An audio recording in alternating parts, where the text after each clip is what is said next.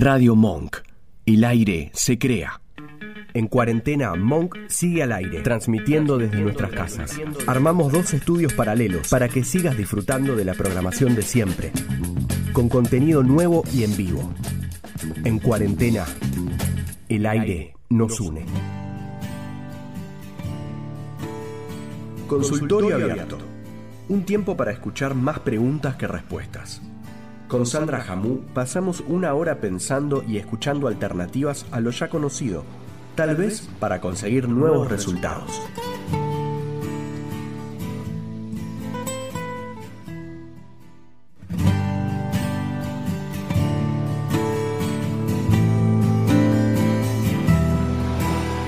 Hola, buenos, buenos mediodías.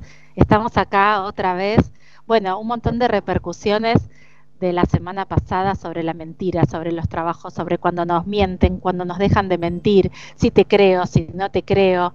Bueno, de las señales que el cuerpo nos da. La verdad es que tuvimos un montón de repercusiones. Mucha gente nos, nos cuenta que nos escucha eh, en streaming, eh, que nos escucha por Spotify o nos ven en el IGTV de Sabri eh, en otros horarios y que les hacemos compañía, que escuchan por fin otra cosa que no sean los temas que todos hablan. Así que seguimos hablando de otras cosas. Y hoy tenemos una súper recontra invitada porque se nos vino el eclipse. Así que les presento a Laura Levín. Hola Lau. Hola, muy buenos mediodías a todos y a todas. Muchas gracias por la invitación. Bueno, les cuento que Lau es astróloga, pero no solo eso, porque si no le quedaría poquito, es consteladora familiar, es terapeuta floral, nos conocimos hace muchos años estudiando juntas en la escuela de Laura Woodman, así que, bueno, esa es así como una cantidad de cosas, pero más o menos, Lau, ¿querés contar quién sos y qué haces? Si supiera quién soy en este momento, la respuesta podría ser eh, más contundente, pero la verdad es que es una pregunta que en este momento eh, siento de verdad, eh, no es un como si que no puedo responder porque, o sea, voy a responderla, pero lo primero que me viene cuando me preguntan quién sos es, y no sé, porque algo profundamente se está desarmando adentro mío de lo que yo creía que era. Creo que no me está pasando solo a mí, creo que es algo que, que no se está pasando creo que es a lo que este tiempo nos invita. Sí me dedico a la astrología, que es una pasión, es, creo que fue un amor a primera vista. En el primer encuentro con la astrología se me abrieron los ojos, se me abrió el cerebro, eh, se empezaron a crear nuevas conexiones adentro mío y afuera también, así que la astrología es a lo que me dedico, también soy consteladora familiar y bueno, las constelaciones en realidad también son, es una mirada sistémica de la vida, de los vínculos. Eh, así que bueno, toda la mirada sistémica, la comprensión de que somos en vínculo es algo que, que me constituye en relación también a mi mirada y a cómo trabajo. Y bueno, y la terapia floral también, me, me había olvidado de mi viaje por crianza con Laura Gutman. Eh, en, mi presentación, ¿no? Cuando me preguntaste la otra vez, es cierto, ahí empezó todo un movimiento que tenía que ver con lo terapéutico, con el acompañamiento a otros, así que todo lo que yo abordo, tanto desde la astrología como las constelaciones, tienen un enfoque terapéutico que es lo que me mueve y lo que me conmueve y que tiene que ver también con mi propia estructura energética. Súper. Mira, justo te iba a preguntar eso, porque a mí me parece que hay una buena definición que cuando no sabemos definirnos, a veces está bueno pensar, eh, por ejemplo, de dónde viene uno, dónde está, como decías, estoy en, deconstrucción para construirme, y hacia dónde vas, porque, o hacia dónde quisieras ir, de dónde crees que venís y hacia dónde crees que vas. A ver, Vengo, creo que igual que todos, de, del milagro y el misterio de la vida, ¿no? De dónde vengo es como un misterio y a la vez me preguntas eso y se me configuran mis padres, mis abuelos, mis bisabuelos, ¿no? Y toda esa, es, eso que tuvo que suceder atrás mío para que yo hoy pueda estar acá con ustedes. Entonces siento que vengo de, Digo, como que eso es lo, primero, ¿no? Después podría ir como a lo más concreto y decir que vengo de una familia de, origen eh, judío, que, bueno, donde el trabajo, digo, ahí podría empezar un montón de cosas, pero como la pregunta de dónde vengo es, mucho, es muy grande y me parece que invita a, conectar con el misterio. ¿Y hacia dónde crees que vas, Lau? Si venís del misterio? Eh, ¿Hacia dónde voy? Mira, en principio hacia donde la vida me vaya llevando, porque no sé hacia dónde, no tengo claro en este momento hacia dónde. Sí sé qué es lo que le da sentido a mi vida. ¿Y qué sería? y qué es el trabajo con las personas, el trabajo con el dolor inherente al humano, eh, que es el trabajo con la reconciliación con la historia, con la reconciliación de lo que cada uno es y vino a manifestar. Eso sí lo tengo claro. La manera en que eso se siga moviendo en mi vida no tengo idea y hoy menos que nunca. es verdad, eh, estamos todos, todos los que acompañamos personas estamos haciendo exactamente eso. Sabemos que queremos, qué queremos, pero no sabemos cómo. Entonces vamos reconfigurándonos y nosotras encontramos en la radio esta posibilidad de acompañar a otros, ofreciéndoles otras miradas, ¿no? De las que siempre escuchan, otras distintas, más amorosas tal vez, o, o menos, depende cómo les suene al oído de cada una. Pero antes de seguir hablando de esto y para que nos ofrezcas a todos esta mirada sobre el mundo, te vamos a hacer un pequeño regalo que elegimos para vos. ¿Te parece? Dale, a ver. Nacho, el regalo para la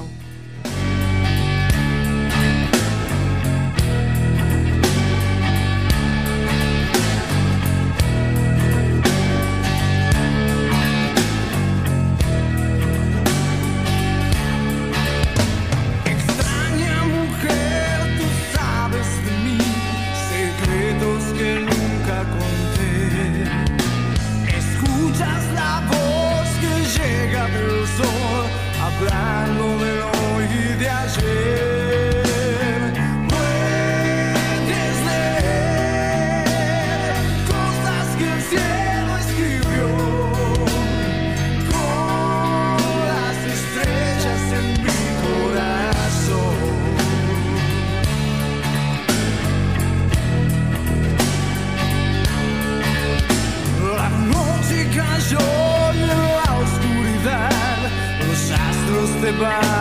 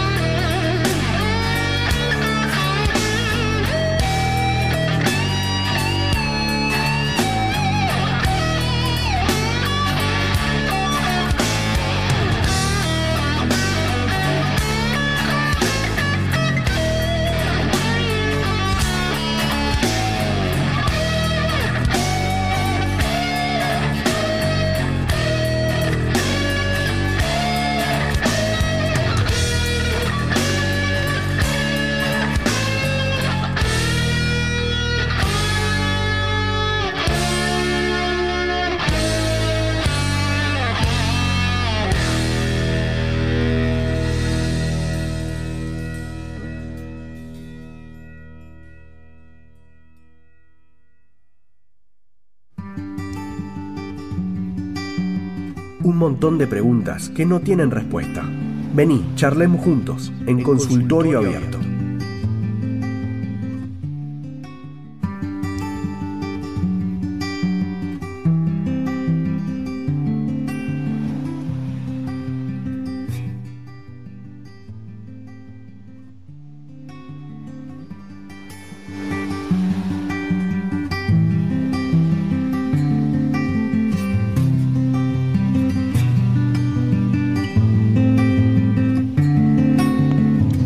Hola a todos, ahí estamos. Bueno, Lau, espero que te haya gustado este pequeño regalito que te hicimos. Muchas gracias, me encantó, no la conocía. Qué lindo, amo las canciones que hablan eh, de lo que de lo que nos gusta, ¿no?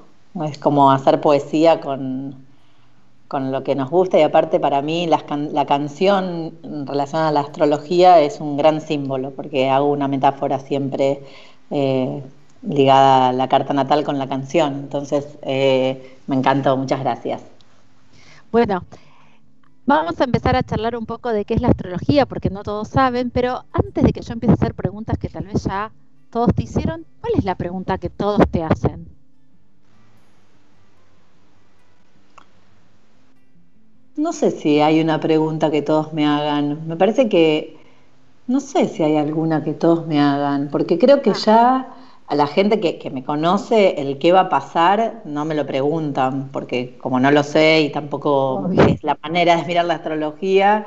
Eh, no, sí, creo que la que todo el mundo dice es qué está pasando en el cielo, ¿no? Como cada vez que sentimos que está fuerte la energía acá en la Tierra, sí la pregunta un poco es, ¿qué está pasando? Que no están alineados los planetas. ¿O cuándo se van a alinear los planetas? Ah, ok, eso estaba pensando, digo, ¿hay algún momento donde están los planetas tan alineados? Depende para quién, ¿no? Porque para mí o para vos, ¿cuándo están alineados los planetas? Siempre, los planetas siempre están alineados.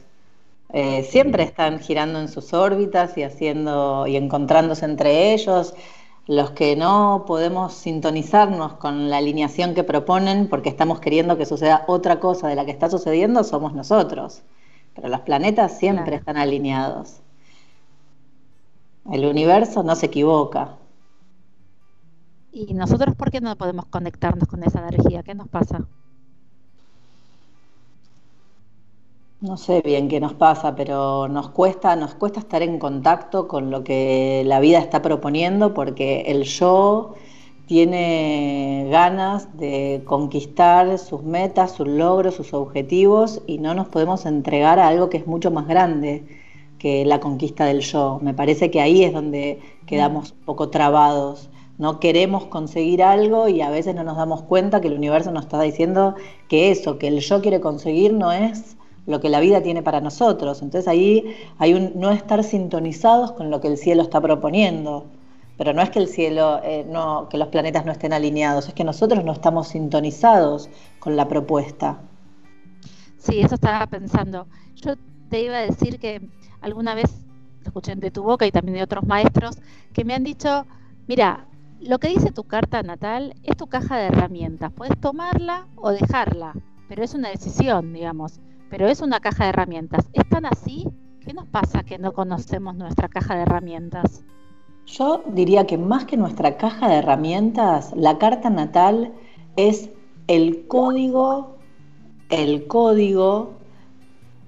Eh, ¿Era para mí la pregunta? Sí, sí, sí, sí.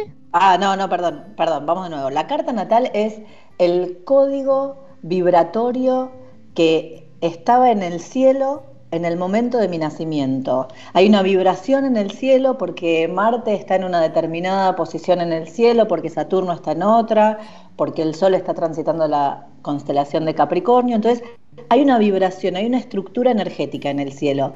En el momento que nacemos y que encarnamos, ese pedacito de cielo, esa estructura vibratoria que hay en el cielo, se imprime en mí como si fuese mi ADN cósmico, mi ADN energético.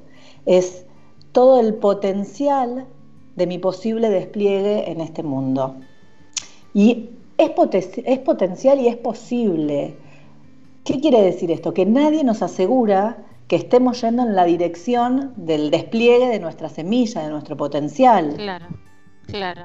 Ahora, ¿para qué sirve la astrología? Y para en un encuentro astrológico donde alguien que sabe leer el código, que lo puede traducir, que te pueda acompañar a reconectarte con eso que uno es, lo que puede empezar entonces a suceder desde ese lugar es que yo me dé cuenta que no estoy alineada con mi canción del alma, que mi canción es un rock y que yo estoy todo el día queriendo bailar tango. Entonces mm. no voy a poder desplegarme en lo que soy.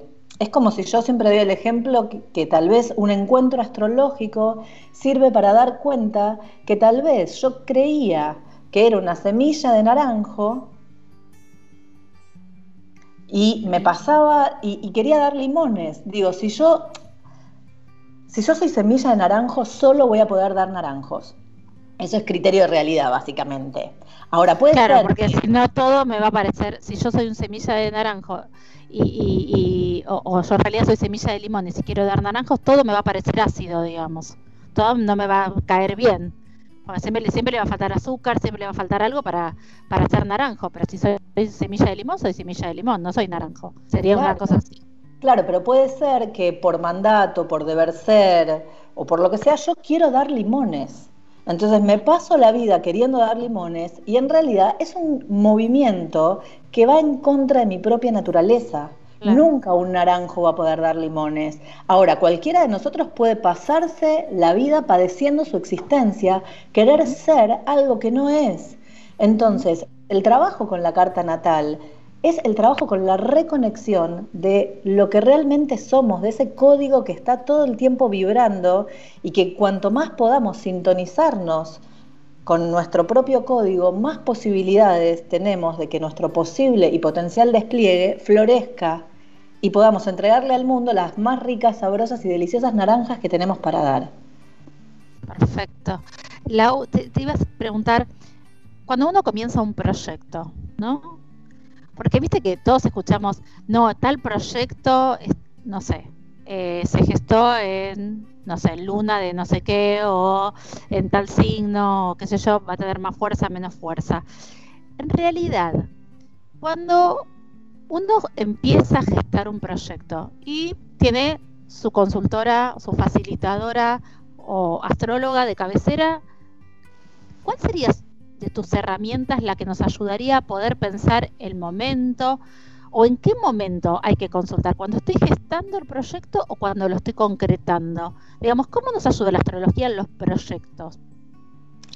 En realidad, yo creo que más que en los proyectos, la astrología nos puede ir contando un poco tiempo de qué es. Ok. ¿Tiempo de qué es? ¿Es tiempo de fin de ciclo, de cerrar, de entregar? ¿Es tiempo de construcción? ¿Es tiempo eh, de abrir nuevos horizontes, es tiempo de tomar decisiones. Me parece que la astrología habla más de cuál es el tiempo propicio que estás atravesando y en base a eso ver eh, si el proyecto, digo, si es un tiempo de disolución, de entrega, de cierre de ciclo, y por ahí no es muy propicio empezar un proyecto. Tal cual. Pero por eso creo que más que, más que, me parece que hablaría de tiempo para qué es en este momento para mí. Ok. Y en general, ¿en tiempo de qué estamos atravesando en este momento? Vos hablabas de la deconstrucción cuando empezamos a hablar. ¿Cuál es el tiempo que estamos atravesando? En principio y planetariamente es un tiempo de, construcción de la forma, de las viejas formas ligadas al poder, de las creencias. Es un tiempo realmente que creo que nos quedó claro ¿no? Eh, el movimiento planetario, una pandemia que nos dejó adentro, que nos hizo empezar a mirar, bueno, qué es lo que para cada uno se está deconstruyendo a nivel personal, familiar, social, y a la vez, en lo más grande, creo que lo que está sucediendo es que se están eh, cayendo las viejas estructuras de poder, adentro, afuera. Absoluto, absoluto. Entonces, eh, es un tiempo también en que desde, desde lo que tiene que ver con las estructuras hubo un quiebre, se están cayendo, ¿no? Entonces ya las viejas estructuras todavía ya están más obsoletas, pero no aparece lo nuevo. Entonces estamos en un momento eh, de ese entre que es complejo, que es complejo porque a la vez también Urano, que es el planeta que tiene que ver con el cambio, que tiene que ver eh, con la innovación, que tiene que ver con la ruptura. Urano es el rayo que cae y donde cae sin tiempo a proceso, más que destruye, es cambia el orden de la realidad.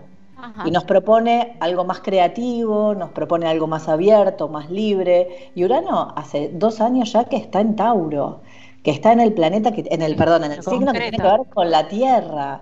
Entonces, con la Tierra, con, el intercambio económico, con la materia. Entonces, hay un cambio también a nivel planetario de, bueno, cómo vamos a seguir manejándonos en relación a, al, al movimiento del dinero, al intercambio. ¿no? Hay algo que tiene que ser más creativo, que tiene que ser diferente.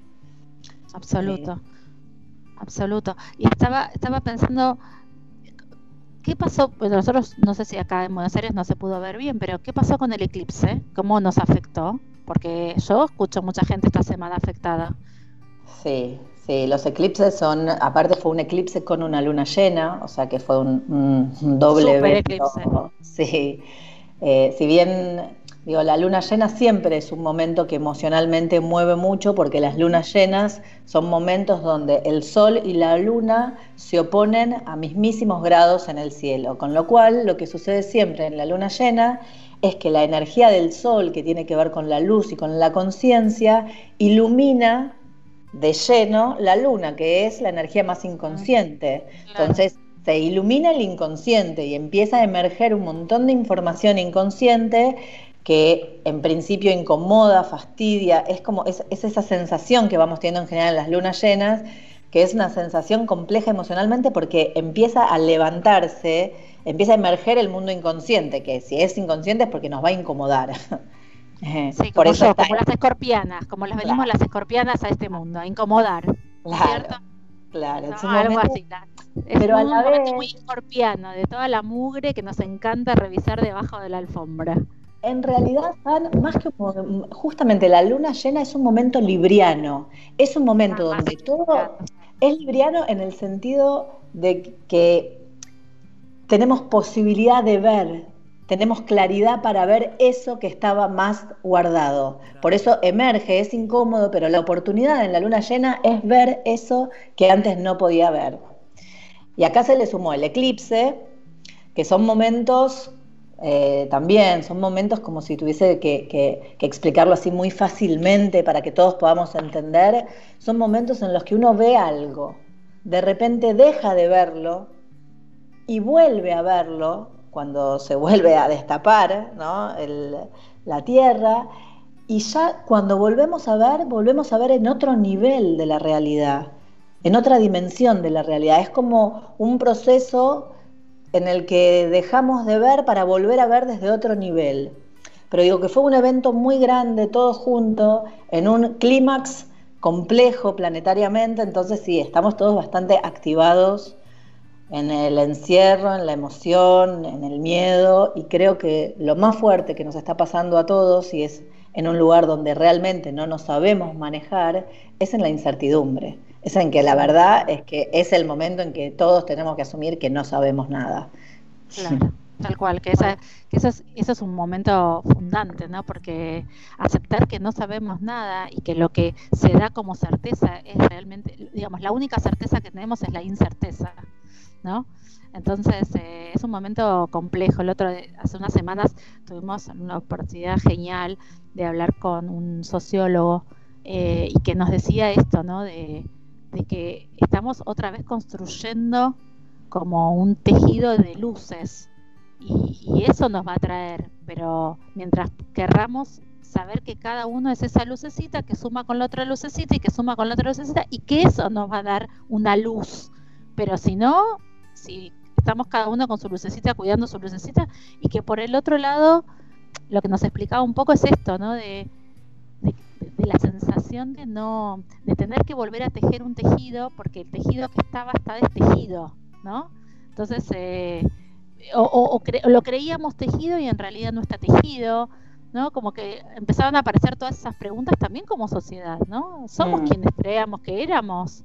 Eh, sí. ¿No? Como él, él, le hablaba, fue muy, muy interesante, podés escucharlo después en, en nuestros Spotify, pero la verdad que fue muy interesante esto de, bueno, estamos en este momento donde realmente las preguntas, hay más, otra vez, por suerte, hay más preguntas que certezas que un poco habla este programa, ¿no? De a veces hay que hacerse muchas preguntas y, y, certezas hay menos. Eso dicen los sabios maestros, ¿no? Que es más sabio justamente que tiene más preguntas que respuestas.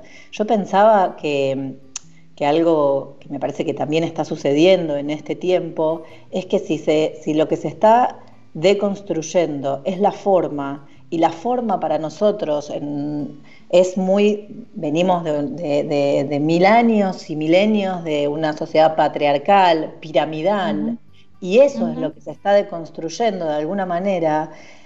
Es tiempo de dejar de mirar hacia arriba y empezar a mirar hacia el costado, a mirarnos entre nosotros. El tejido es entre nosotros, no es eh, para cumplir con lo que hay que cumplir, con lo que debe ser. Creo que la única manera de verdad de salir de esto es empezar a mirarnos y es como si yo te dijese, dejar de mirar al Padre y empezar a mirarnos entre los hermanos. Sí, tal cual. Esto, de esto hablaba Miguel. El Miguel ah. lo que nos contaba era esto, que él decía que él descubrió su amor por las sociedades y por la gente una vez viajando en avión y dándose cuenta que desde el cielo todas las luces se ven en un mismo plano. ¿no? y, ahí hablaba de esto, del tejido entre las luces, y que lo que daba la gran luz era el tejido entre las luces. Claro. No la pirámide de luces, porque la luz que está más alta desde el cielo no se ve más alta, se ve la misma, al mismo nivel que la más bajita, ¿no? Mm. Y eso es lo que, a partir de eso, de eso surgió todo esto que te estoy diciendo. En un ratito vamos a tener una invitada, pero Lau, estuve leyendo un poco sobre tu investigación y me parece que está buenísimo que la compartamos. ¿Nos querés contar un poco qué es la inteligencia planetaria? Bueno, la inteligencia planetaria en realidad eh, es una investigación de la que estoy participando ya hace cinco años con un grupo de investigadores que estamos poniendo el cuerpo bueno, hay mucha gente que viene hace mucho más tiempo en realidad. Yo ingresé a esta investigación hace cinco años, eso también es importante decirlo. Hay cuerpos que vienen ya entrenándose hace mucho más tiempo. Este es un entrenamiento que viene de la mano de Eugenio Caruti, eh, que es quien eh, es como el padre de esta investigación, que está generando y, y armando una red de hermanos para que podamos justamente seguir ahondando en esto que estábamos diciendo recién, y tiene que ver en realidad con la inteligencia vincular, con la inteligencia, con una nueva inteligencia que no es la inteligencia de la supervivencia, de la que el hombre y la especie a la que tuvo que acceder para sobrevivir. Digo, en el inicio de nuestra civilización, para sobrevivir, habían dos maneras, ¿no? Que tenían que ver con el ataque y la defensa.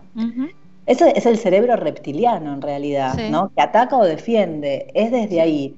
Y la realidad es que todavía seguimos Absolutamente. funcionando desde ese cerebro reptiliano que ataca y defiende y que en realidad no hay lugar, no hay espacio para el encuentro, para el vínculo.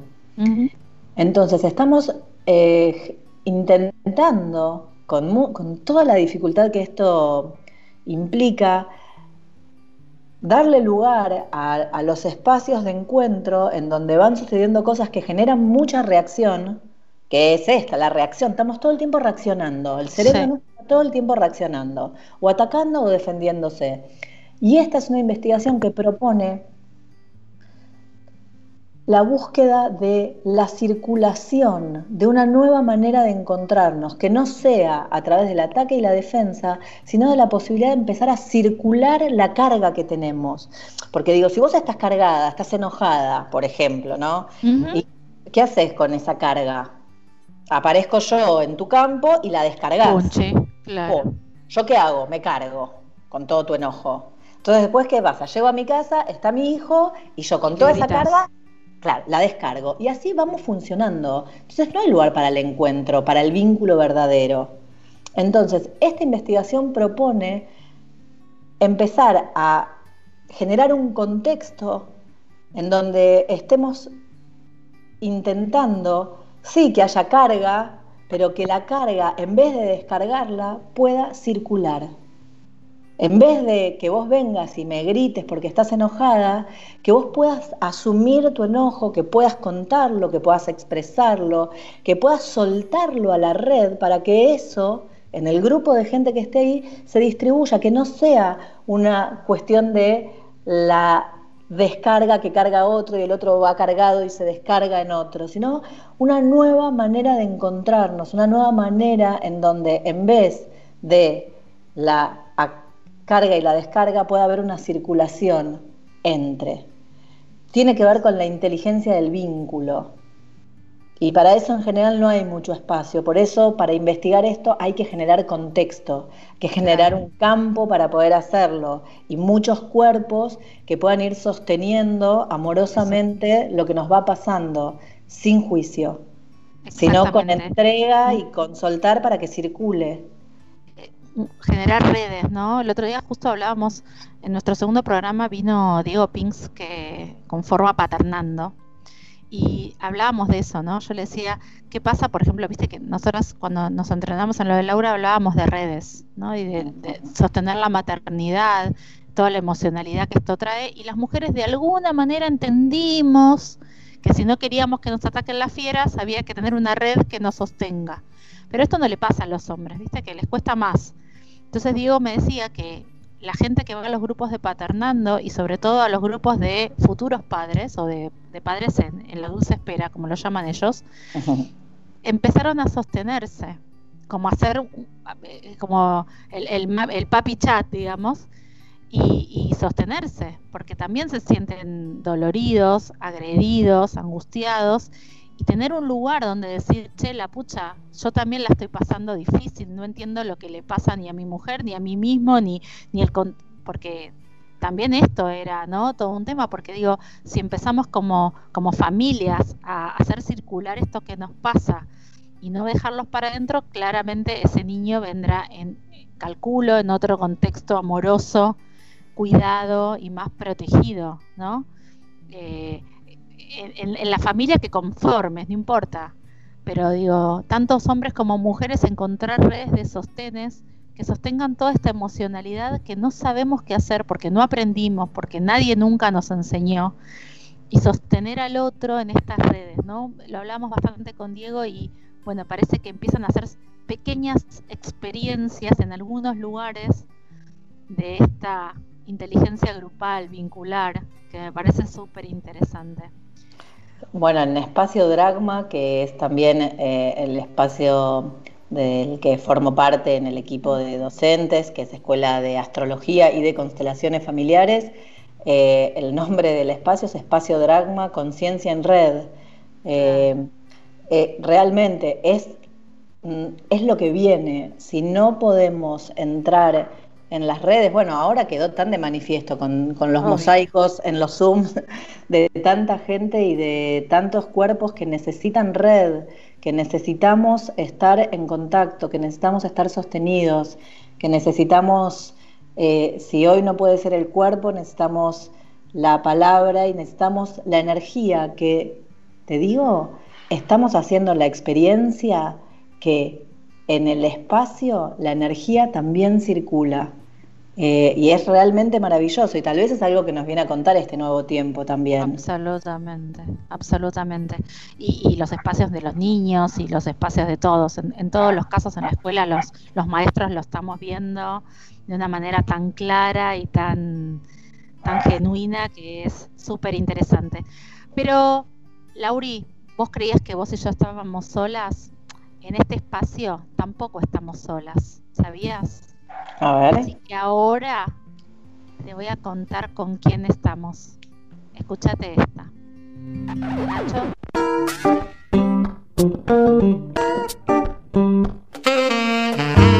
Sabri. Ella viene a hacer esas preguntas que siempre te haces. Ella nos comparte sus anécdotas que son una enciclopedia de vida cotidiana. Ella busca y hace sus listas y sobre todo viene a interpelar la teoría, tu voz, Sabri Fidel.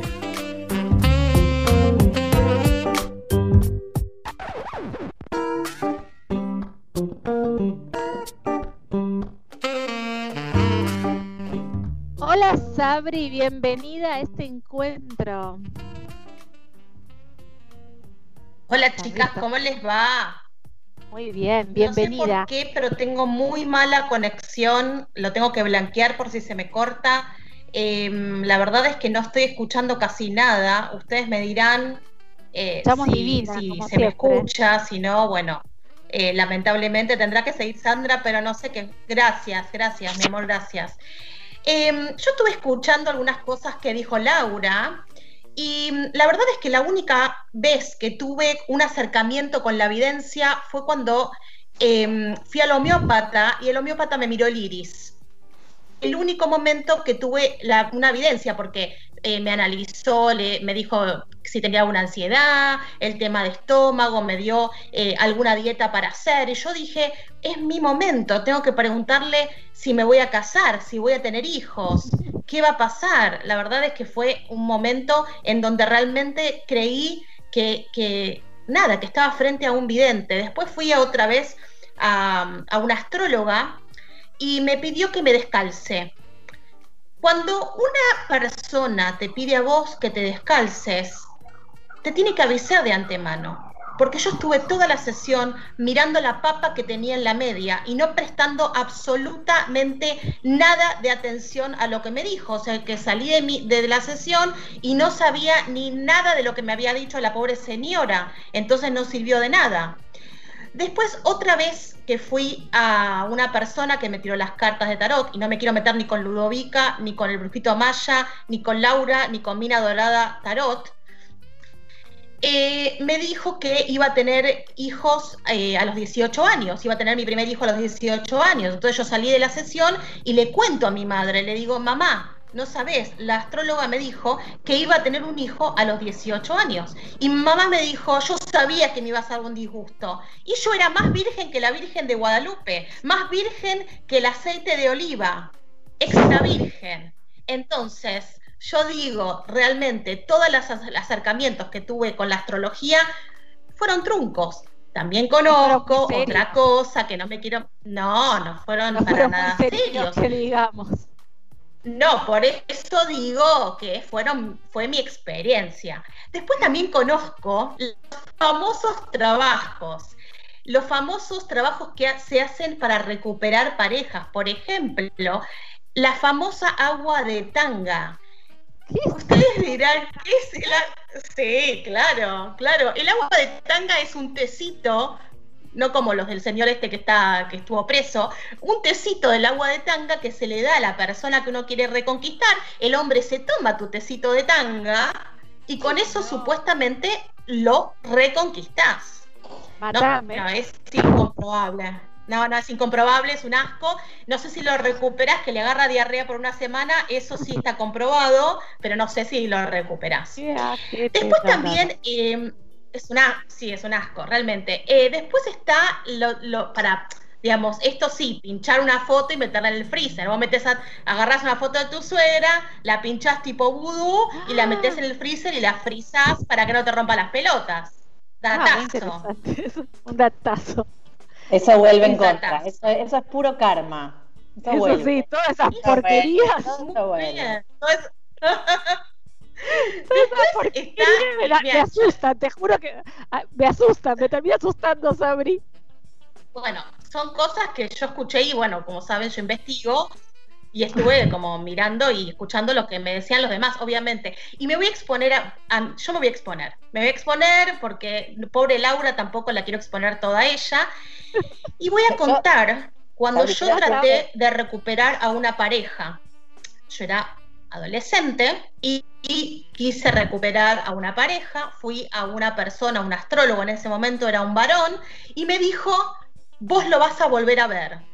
Bueno, nada, obviamente yo me quedé en mi casa esperando y esperando obviamente nunca lo iba a volver a ver, hasta que un día forcé el futuro, lo forcé, y me fui a Estolivos, en el bondi donde él se tomaba, para poder cruzármelo. Obviamente me lo crucé porque se tomó el mismo bondi que me tomé yo. A ver, uno más uno. obviamente que lo iba a volver a, volver a ver. Ahí es como que estuve torciendo un poco el futuro y obviamente lo vi porque yo me tomé el mismo bondi, no porque me había dicho el astrólogo que lo iba a volver a ver. Obviamente. Pero torciste el futuro y te quedó torcido, porque ¿qué sucedió? Nada que ver con Ale. Nada, no nada, no recuperé a nadie. Esa persona me, obviamente, se dio cuenta que era una psicópata, porque yo vivía en Devoto y me había ido hasta Olivos. Obviamente que no tenía nada que hacer en Olivos. Entonces, no solamente no lo recuperé esa pareja, sino que obviamente, ¿qué, pasó? Me trató de psicópata. Y nada. Eh, así que ese fue el fin de la historia. Eh, yo soy Capricornio en el zodíaco y soy eh, búfalo en el horóscopo chino. No sé si a Laura le interesa. Yo tiro dato porque me presento de esa forma y digo tiro dato. Y hago una introducción. No sé si Laura quiere decir algo de los trabajos o quiere decir algo de este tema del agua de tanga, si conoce algo así. La verdad, desconozco todo lo que estás diciendo. No me compete, no tiene nada que ver con el mundo de la astrología porque eh, el mundo de la astrología va por, otra línea, nadie tuerce el destino de nadie. Eh, seguramente que lo que te pasó con tu media tenía que ver con vos y es un emergente que, si lo hubieses incluido, que si, que si yo hubiese sido la astróloga y te veo todo el tiempo mirando la media, yo trabajo sobre eso. Pero, pero, pero, no sobre, eh, sobre eso en relación a vos, a qué es lo importante realmente en tu vida. Claro si es que estás, vas a, reconocer quién sos, a encontrarte con vos misma y estás preocupada porque una señora que ni conoces te puede ver un agujerito en la media. Eso habla de vos. Y es una capricorniana, todo lo que no tiene orden. Soy Claro, claro, exactamente. Igualmente eh, vamos a ponerle un poquito de humor, como hago yo, y me preparé una investigación que no me quiero meter mucho, a ver, es una investigación obviamente muy casera, muy de la gente que conozco, y son los signos, los signos, el sentido del humor según los signos, y según obviamente mi, investigación eh, casera, como dije antes. Comencemos con Aries. Yo conozco a la gente de Aries, conozco varios de Aries, y para mí, a mi modo de ver, vuelvo a repetir, es un signo de los más jodidos que existen en el zodíaco. Yo con la gente de Aries me llevo como el orto, me llevo pésimo, pero en el humor son un poco divertidos, pero son como en la vida, son bastante cambiantes. Es decir, que en un momento vos le contás un chiste y se ríen a carcajadas que no lo podés creer, pero si al otro día les contás un chiste, la persona de Aries no le hace nada de gracia. Son medio ciclotímicos, no sabes con quién te vas a encontrar en el humor. La gente de Tauro son personas que son pésimas contadoras de chistes, pero son grandes disfrutadores de estos chistes ajenos. Son los típicos que cuentan mal una anécdota o que se olvida en el final. Yo detesto la gente que va a contar algo y se olvida el final. Organiza tu cabeza, organiza las ideas y luego, bueno, por eso, y luego contá el chiste, organizate un poco, porque estás por terminar coitos interruptus y se le olvida la idea. Entonces vos te quedás como, ¿y cómo era? Entonces empezás a googlear el chiste, empezar a ver, o sea, no, no da. Géminis, los geminianos o geminianas son de lo más jodones por naturaleza son los que llamamos nosotros los bufones de las reuniones. Pero ojo, porque también son muy pesutis, son muy pesados. Y tomar de punto a uno, lo toman de punto y no paran y no paran y no paran y no se dan cuenta que ya está, te pasaste de la raya, geminiano. No da, es como que le hacen bullying a la otra persona. Entonces se pasa, el geminiano es de pasarse. Cáncer tiene un humor tipo, como digamos, como Panam, un humor infantil, un humor chiqui pum pam panam. Sus chistes nunca se entienden porque son más para sala de cinco que para adultos, pero es, un signo que podríamos decir que son humorísticamente inmaduros. O sea, son esos que dicen, por ejemplo, recorcholis, eh, sas. Eh, no, no, les gusta decir malas palabras, ellos son más eh, acorde a sala de cinco, como acabo de decir. Después está Leo, la gente de Leo es, son caballeros y son damas en el humor. Exacto, no les van los chistes verdes ni vulgares. Y eh, si cuentan chistes, si, cuentan un chiste, que sea siempre con glamour. Mantienen la línea y nunca, pero nunca se exceden. No sé el mejor público, pero bueno, son demasiado correctos para mi gusto, pero bueno, eh, nada, hay que bancarse la gente de Leo. Después están los virginianos. Para los virginianos no existe el humor. Les cuesta mucho entender los chistes, las bromas, no se ríen fáciles. Y, ¿saben lo que tiene el virginiano? El virginiano, eh, cuando le contás un chiste y le causa gracia, le da tanta timidez que se tapa la boca. Se tapa la boca, no, no, no quiere demostrar que le causó gracia porque es tímido. Después tenemos a los de Libra. La gente de Libra es puro humor. Es esa gente, esa gente San, Laura, que es el típico que se ríe antes de que termine el chiste. Vos decís, pará, pará, viejo, todavía no termina el chiste vos te, estás riendo. el dedo de la cosquilla y ya se ríe. Exactamente. Y es bueno, porque es siempre bueno tener un libriano en una reunión, porque sabes que si tu chiste tira para abajo, sabes que el libriano se va a recontracagar de risa, se va a divertir y nada, es bueno rodearse de gente que tenga este tipo de buen humor, que se ría siempre. A veces, bueno, callate, déjame terminar y todo. La gente de Escorpio, Sancho, ah, vos sabés que yo te quiero. Nosotros. Pero a nosotros nos gustan los chistes sobre los muertos, sobre todos los chistes negros. Humor negro, humor negro. Y yo dije que la gente de Aries a mí me caía como el orto. La gente de Escorpio también me suele caer como el orto. Digo, me suele porque yo te quiero, vos sos de Escorpio. Pero si hay gente jodida en el zodíaco, para mí son la gente de Escorpio. Los escorpianos no sé, yo para mí, mi punto de vista siempre, no me quiero meter con la gente que sabe, yo no tengo un buen vínculo con la gente de Escorpio. El lema para ellos es, no saben que no pueden reírse de todo, pero se ríen de todo. Y obviamente que siempre hacen chiste del muerto, del viudo, del degollado. Ellos les gusta ese tipo de humor, como bien dijo San. Sagitario. Sagitario es el tibio. Sagitario a veces se ríe, a veces no. No es fácil de hacerlo reír al sagitariano o sagitariana. Y obviamente yo soy de Capricornio, acá puse un poquito más de, mí. Y obviamente que son excelentes oradores, les gusta ser el centro de atención, tienen un increíble sentido del humor, pero cuando se enculan, chicos, cuando, se enculan y se empacan, no hay como sacarlo. no, no, no, no, no, no.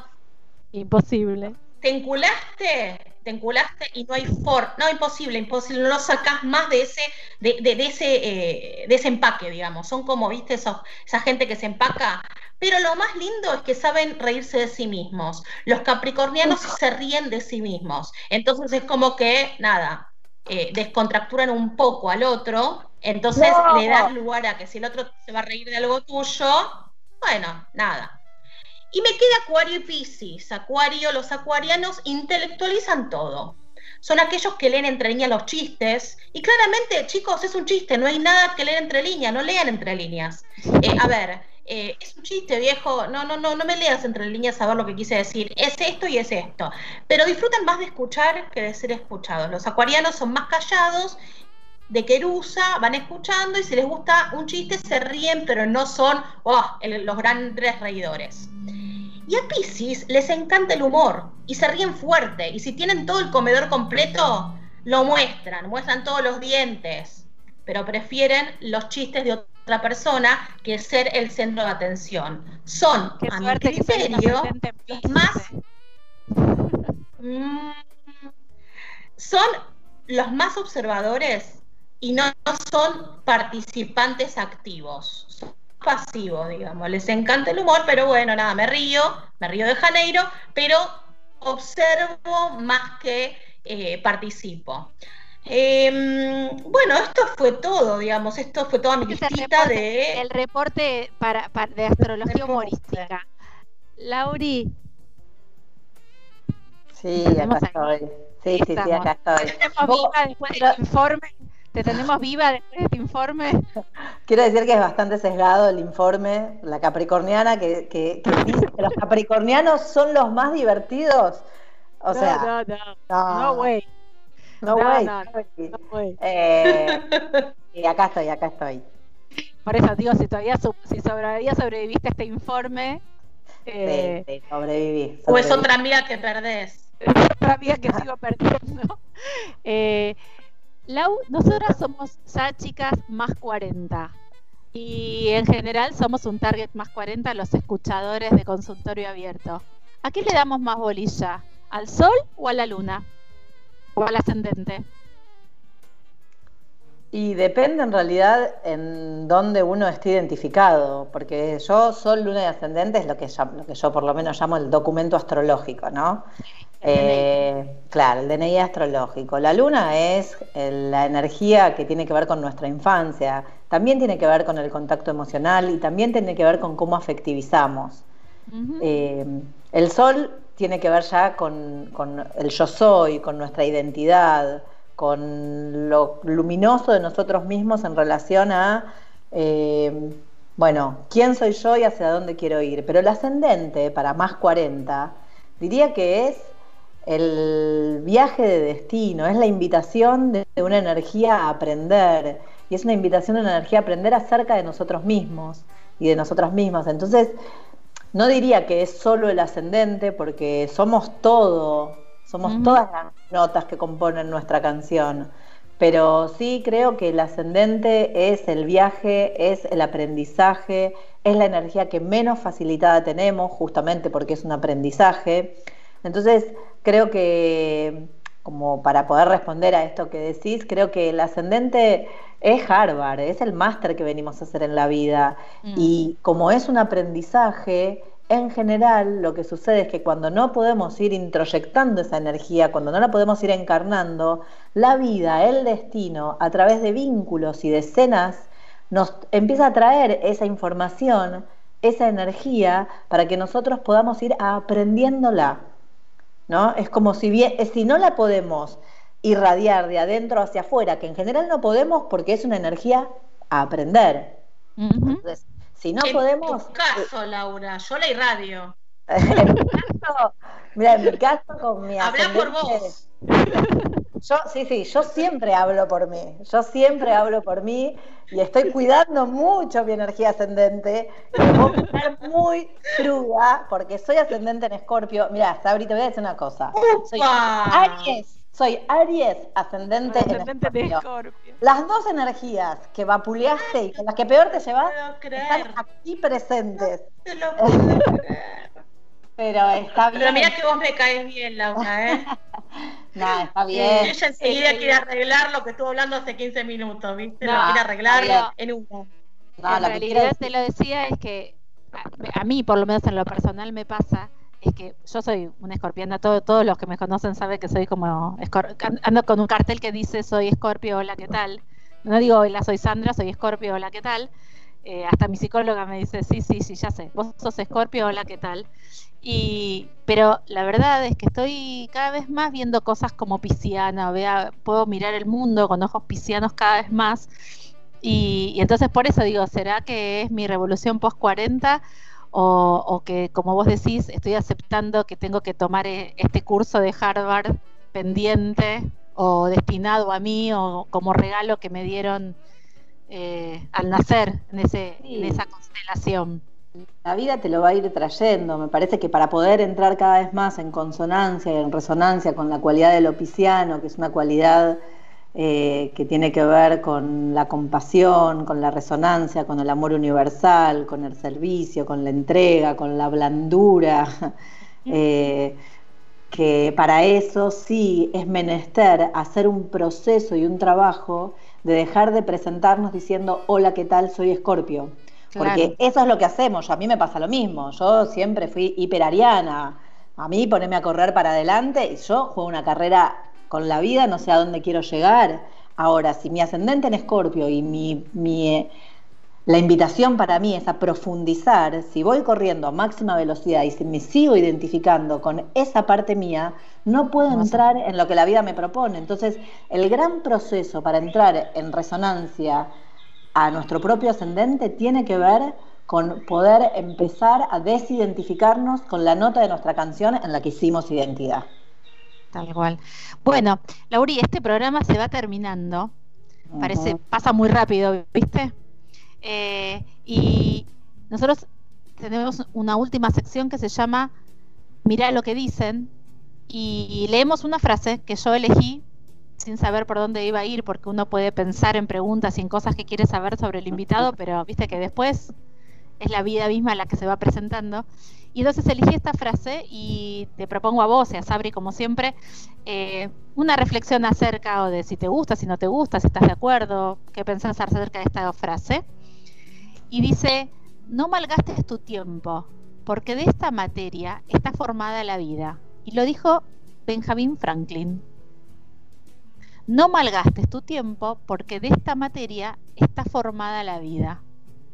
¿Qué pensás, Sabri, Lau? ¿Qué piensan? Ay, no sé. No malgastes tu tiempo. ¿Qué sería malgastar el tiempo de uno? No estar mm. en contacto con, lo que somos, con la materia que es la vida.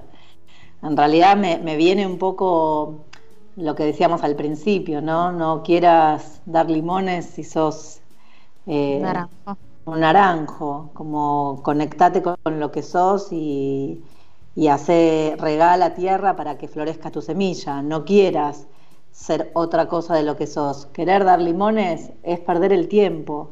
Es más, el gastar el tiempo que es finito en esta vida aparte.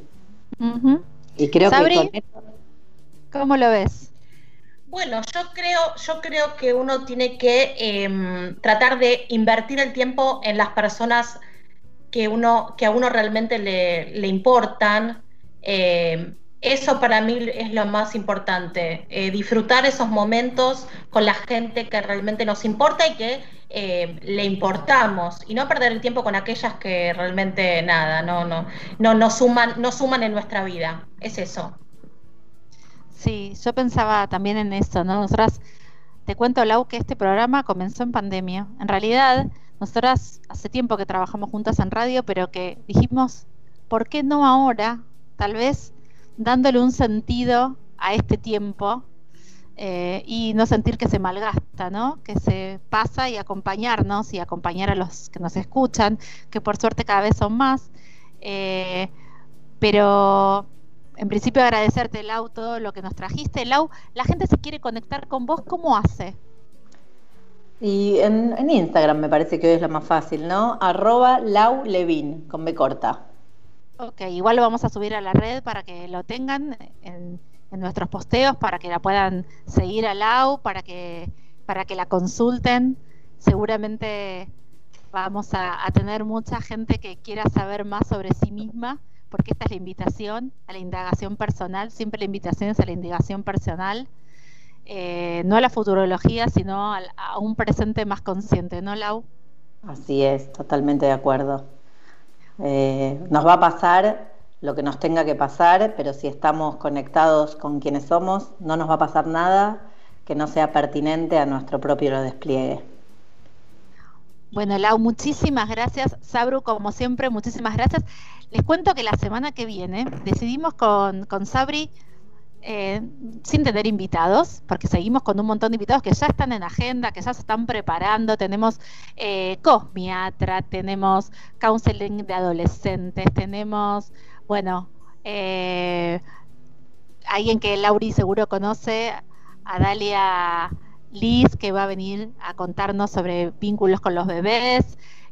bueno, mucha gente que nos viene a visitar, pero la semana que viene estamos Sabri y yo en un ping pong y ah. vamos a estar hablando de la educación en pandemia. Una docente y una madre, una ex docente, eh, hablando de educación en pandemia. Seguramente habrá algunas otras voces que vendrán. Pero bueno, así que como siempre saben que por las redes nos pueden contactar, dejarnos sus preguntas, sus dudas, todo. Y obviamente nos estamos escuchando. Eh, la semana que viene. No se olviden que en el IGTV de Sabri nos pueden ver. Los que quieren pueden escucharnos en consultorio abierto en Spotify y en todos los streaming. Chicas, muchísimas gracias. Un beso gigante a ambas. Bueno, muchísimas gracias por la invitación. Gracias, Lau. Besitos. Gracias a vos, Sabri. Gracias, San. Sabri, te voy a mandar algo también de astrología y humor que me acabo de acordar escuchándote. Un beso gigante. Gracias, Nos estamos viendo. Hasta la próxima semana. Chau, Nacho. Gracias por la operación. ¿Tenés muchas preguntas sobre lo que te pasa y a veces no encontrás ideas nuevas, solo lo de siempre? Tal vez en hashtag consultorio abierto tengamos algunas. Radio Monk. El aire se crea. Radio Monk. El aire se crea. En cuarentena, Monk sigue al aire, transmitiendo desde nuestras casas. Armamos dos estudios paralelos para que sigas disfrutando de la programación de siempre, con contenido nuevo y en vivo. En cuarentena, el aire nos une. Consultorio abierto. Un tiempo para escuchar más preguntas que respuestas. Con Sandra Jamú pasamos una hora pensando y escuchando alternativas a lo ya conocido, tal vez para conseguir nuevos resultados.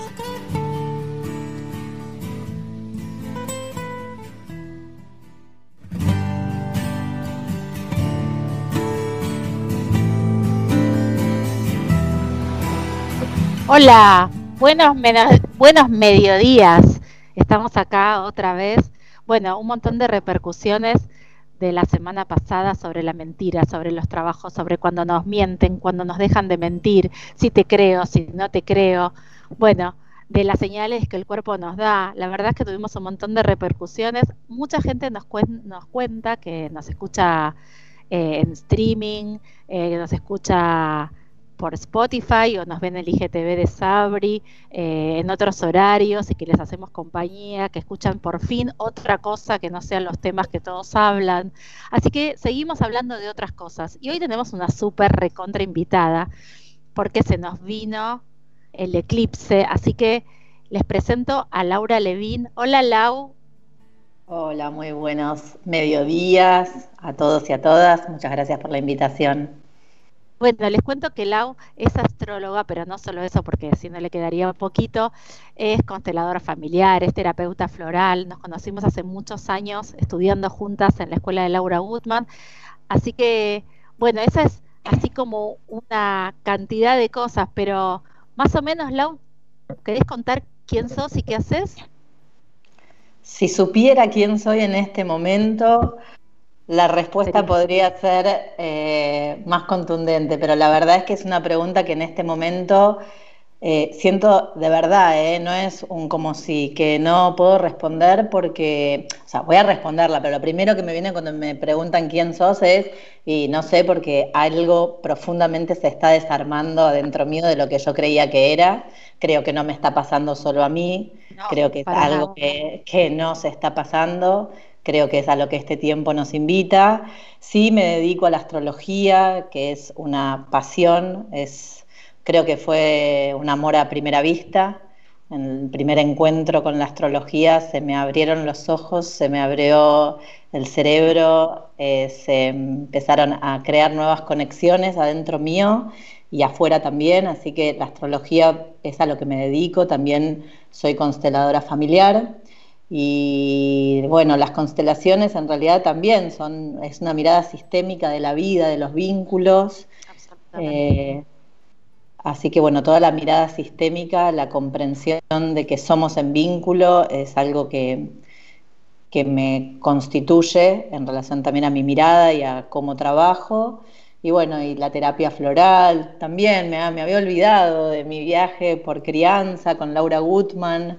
Eh, en, mi presentación, ¿no? Cuando me preguntaste la otra vez, es cierto, ahí empezó todo un movimiento que tenía que ver con lo terapéutico, con el acompañamiento a otros, así que todo lo que yo abordo, tanto desde la astrología como las constelaciones, tienen un enfoque terapéutico que es lo que me mueve y lo que me conmueve y que tiene que ver también con mi propia estructura energética. Súper.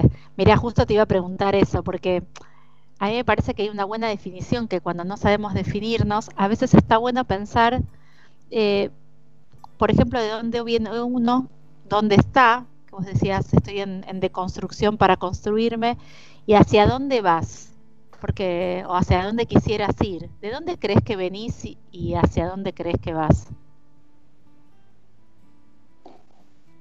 A ver, Vengo, creo que igual que todos, de, del milagro y el misterio de la vida, ¿no? De dónde vengo es como un misterio y a la vez me preguntas eso y se me configuran mis padres, mis abuelos, mis bisabuelos, ¿no? Y toda esa, es, eso que tuvo que suceder atrás mío para que yo hoy pueda estar acá con ustedes. Entonces siento que vengo de, digo, como que eso es lo, primero, ¿no? Después podría ir como a lo más concreto y decir que vengo de una familia de, origen eh, judío, que, bueno, donde el trabajo, digo, ahí podría empezar un montón de cosas, pero como la pregunta de dónde vengo es, mucho, es muy grande y me parece que invita a, conectar con el misterio. ¿Y hacia dónde crees que vas, Lau, si venís del misterio? Eh, ¿Hacia dónde voy? Mira, en principio hacia donde la vida me vaya llevando, porque no sé hacia dónde. No tengo claro en este momento hacia dónde. Sí sé qué es lo que le da sentido a mi vida. ¿Y qué sería? y qué es el trabajo con las personas, el trabajo con el dolor inherente al humano, eh, que es el trabajo con la reconciliación con la historia, con la reconciliación de lo que cada uno es y vino a manifestar. Eso sí lo tengo claro. La manera en que eso se siga moviendo en mi vida no tengo idea y hoy menos que nunca. Es verdad, eh, estamos todos, todos los que acompañamos personas estamos haciendo exactamente eso. Sabemos que queremos, qué queremos, pero no sabemos cómo. Entonces vamos reconfigurándonos y nosotras encontramos en la radio esta posibilidad de acompañar a otros, ofreciéndoles otras miradas, ¿no? De las que siempre escuchan, otras distintas, más amorosas tal vez, o, menos, depende cómo les suene al oído de cada una. Pero antes de seguir hablando de esto y para que nos ofrezcas a todos esta mirada sobre el mundo, te vamos a hacer un pequeño regalo que elegimos para vos. ¿Te parece? Dale, a ver. Nacho, el regalo para la U.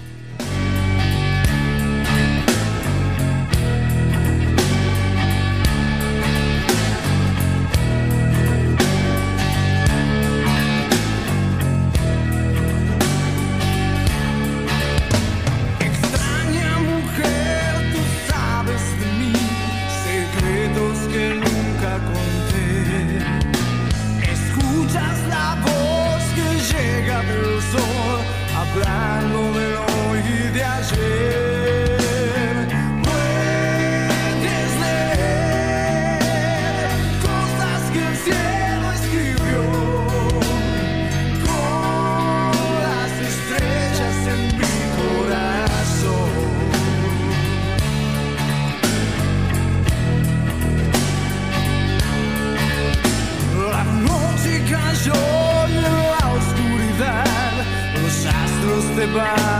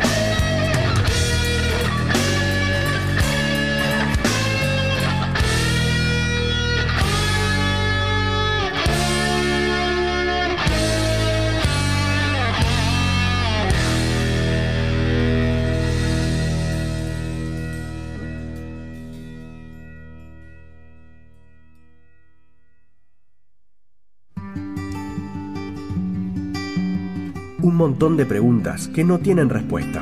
Vení, charlemos juntos en consultorio abierto.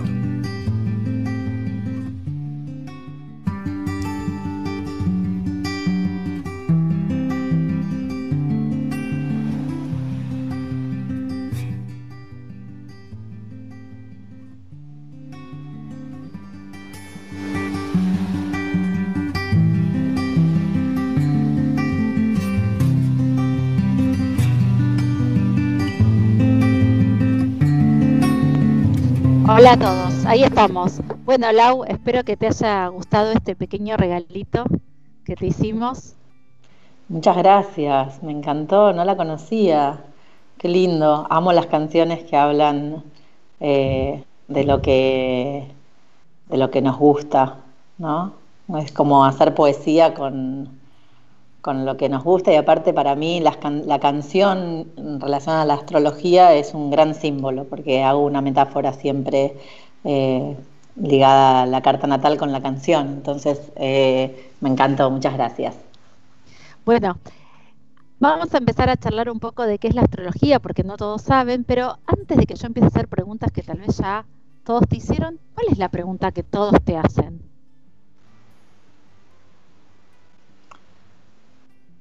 No sé si hay una pregunta que todos me hagan. Me parece que no sé si hay alguna que todos me hagan, porque creo que ya a la gente que, me conoce el qué va a pasar no me lo preguntan, porque como no lo sé y tampoco es la manera de mirar la astrología.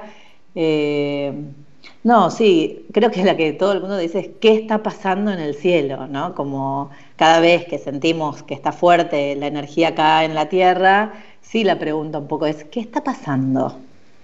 Que no están alineados los planetas. ¿O cuándo se van a alinear los planetas? Ah, ok, eso estaba pensando, digo, ¿hay algún momento donde están los planetas tan alineados? Depende para quién, ¿no? Porque para mí o para vos, ¿cuándo están alineados los planetas? Siempre, los planetas siempre están alineados. Eh, siempre están girando en sus órbitas y haciendo y encontrándose entre ellos los que no podemos sintonizarnos con la alineación que proponen porque estamos queriendo que suceda otra cosa de la que está sucediendo somos nosotros. Pero los planetas siempre están alineados. El universo no se equivoca. ¿Y nosotros por qué no podemos conectarnos con esa energía? ¿Qué nos pasa? No sé bien qué nos pasa, pero nos cuesta, nos cuesta estar en contacto con lo que la vida está proponiendo porque el yo tiene ganas de conquistar sus metas, sus logros, sus objetivos y no nos podemos entregar a algo que es mucho más grande que la conquista del yo. Me parece que ahí es donde quedamos un poco trabados. No queremos conseguir algo y a veces no nos damos cuenta que el universo nos está diciendo que eso, que el yo quiere conseguir no es lo que la vida tiene para nosotros. Entonces ahí hay un no estar sintonizados con lo que el cielo está proponiendo. Pero no es que el cielo, eh, no, que los planetas no estén alineados, es que nosotros no estamos sintonizados con la propuesta. Sí, eso estaba pensando. Yo te iba a decir que alguna vez escuché de tu boca y también de otros maestros que me han dicho, mira, lo que dice tu carta natal es tu caja de herramientas, puedes tomarla o dejarla, pero es una decisión, digamos pero es una caja de herramientas. ¿Es tan así? ¿Qué nos pasa que no conocemos nuestra caja de herramientas? Yo diría que más que nuestra caja de herramientas, la carta natal es el código, el código. Eh, ¿Era para mí la pregunta? Sí, sí, sí, sí. Ah, no, no, perdón, perdón, vamos de nuevo. La carta natal es el código vibratorio que estaba en el cielo en el momento de mi nacimiento. Hay una vibración en el cielo porque Marte está en una determinada posición en el cielo, porque Saturno está en otra, porque el Sol está transitando la constelación de Capricornio. Entonces, hay una vibración, hay una estructura energética en el cielo. En el momento que nacemos y que encarnamos, ese pedacito de cielo, esa estructura vibratoria que hay en el cielo, se imprime en mí como si fuese mi ADN cósmico, mi ADN energético. Es todo el potencial de mi posible despliegue en este mundo. Y es, potencial y es posible. ¿Qué quiere decir esto? Que nadie nos asegura que estemos yendo en la dirección del despliegue de nuestra semilla, de nuestro potencial. Claro, claro. Ahora, ¿para qué sirve la astrología? Y para en un encuentro astrológico donde alguien que sabe leer el código, que lo puede traducir, que te pueda acompañar a reconectarte con eso que uno es, lo que puede empezar entonces a suceder desde ese lugar es que yo me dé cuenta que no estoy alineada con mi canción del alma, que mi canción es un rock y que yo estoy todo el día queriendo bailar tango. Entonces mm. no voy a poder desplegarme en lo que soy. Es como si yo siempre doy el ejemplo que, tal vez un encuentro astrológico sirve para dar cuenta que tal vez yo creía que era una semilla de naranjo y me pasaba y, quería dar limones. Digo, si yo, si yo soy semilla de naranjo, solo voy a poder dar naranjos. Eso es criterio de realidad, básicamente. Ahora puede claro, porque si no todo me va a parecer, si yo soy un semilla de naranjo y, o, yo en realidad soy semilla de limón y si quiero dar naranjos, todo me va a parecer ácido, digamos. Todo no me va a caer bien. siempre, siempre le va a faltar azúcar, siempre le va a faltar algo para, para hacer naranjo. Pero si soy semilla de limón, soy semilla de limón, no soy naranjo. Sería una cosa así. Claro, pero puede ser que por mandato, por deber ser o por lo que sea, yo quiero dar limones. Entonces me paso la vida queriendo dar limones y en realidad es un movimiento que va en contra de mi propia naturaleza. Nunca un naranjo va a poder dar limones. Ahora, cualquiera de nosotros puede pasarse la vida padeciendo su existencia, querer ser algo que no es. Entonces, el trabajo con la carta natal es el trabajo con la reconexión de lo que realmente somos, de ese código que está todo el tiempo vibrando y que cuanto más podamos sintonizarnos con nuestro propio código, más posibilidades tenemos de que nuestro posible y potencial despliegue florezca y podamos entregarle al mundo las más ricas, sabrosas y deliciosas naranjas que tenemos para dar. Perfecto. Lau, te, te ibas a preguntar, cuando uno comienza un proyecto, ¿no? Porque viste que todos escuchamos, no, tal proyecto, no sé, eh, se gestó en, no sé, luna de no sé qué, o en tal signo, o qué sé yo, va a tener más fuerza, menos fuerza.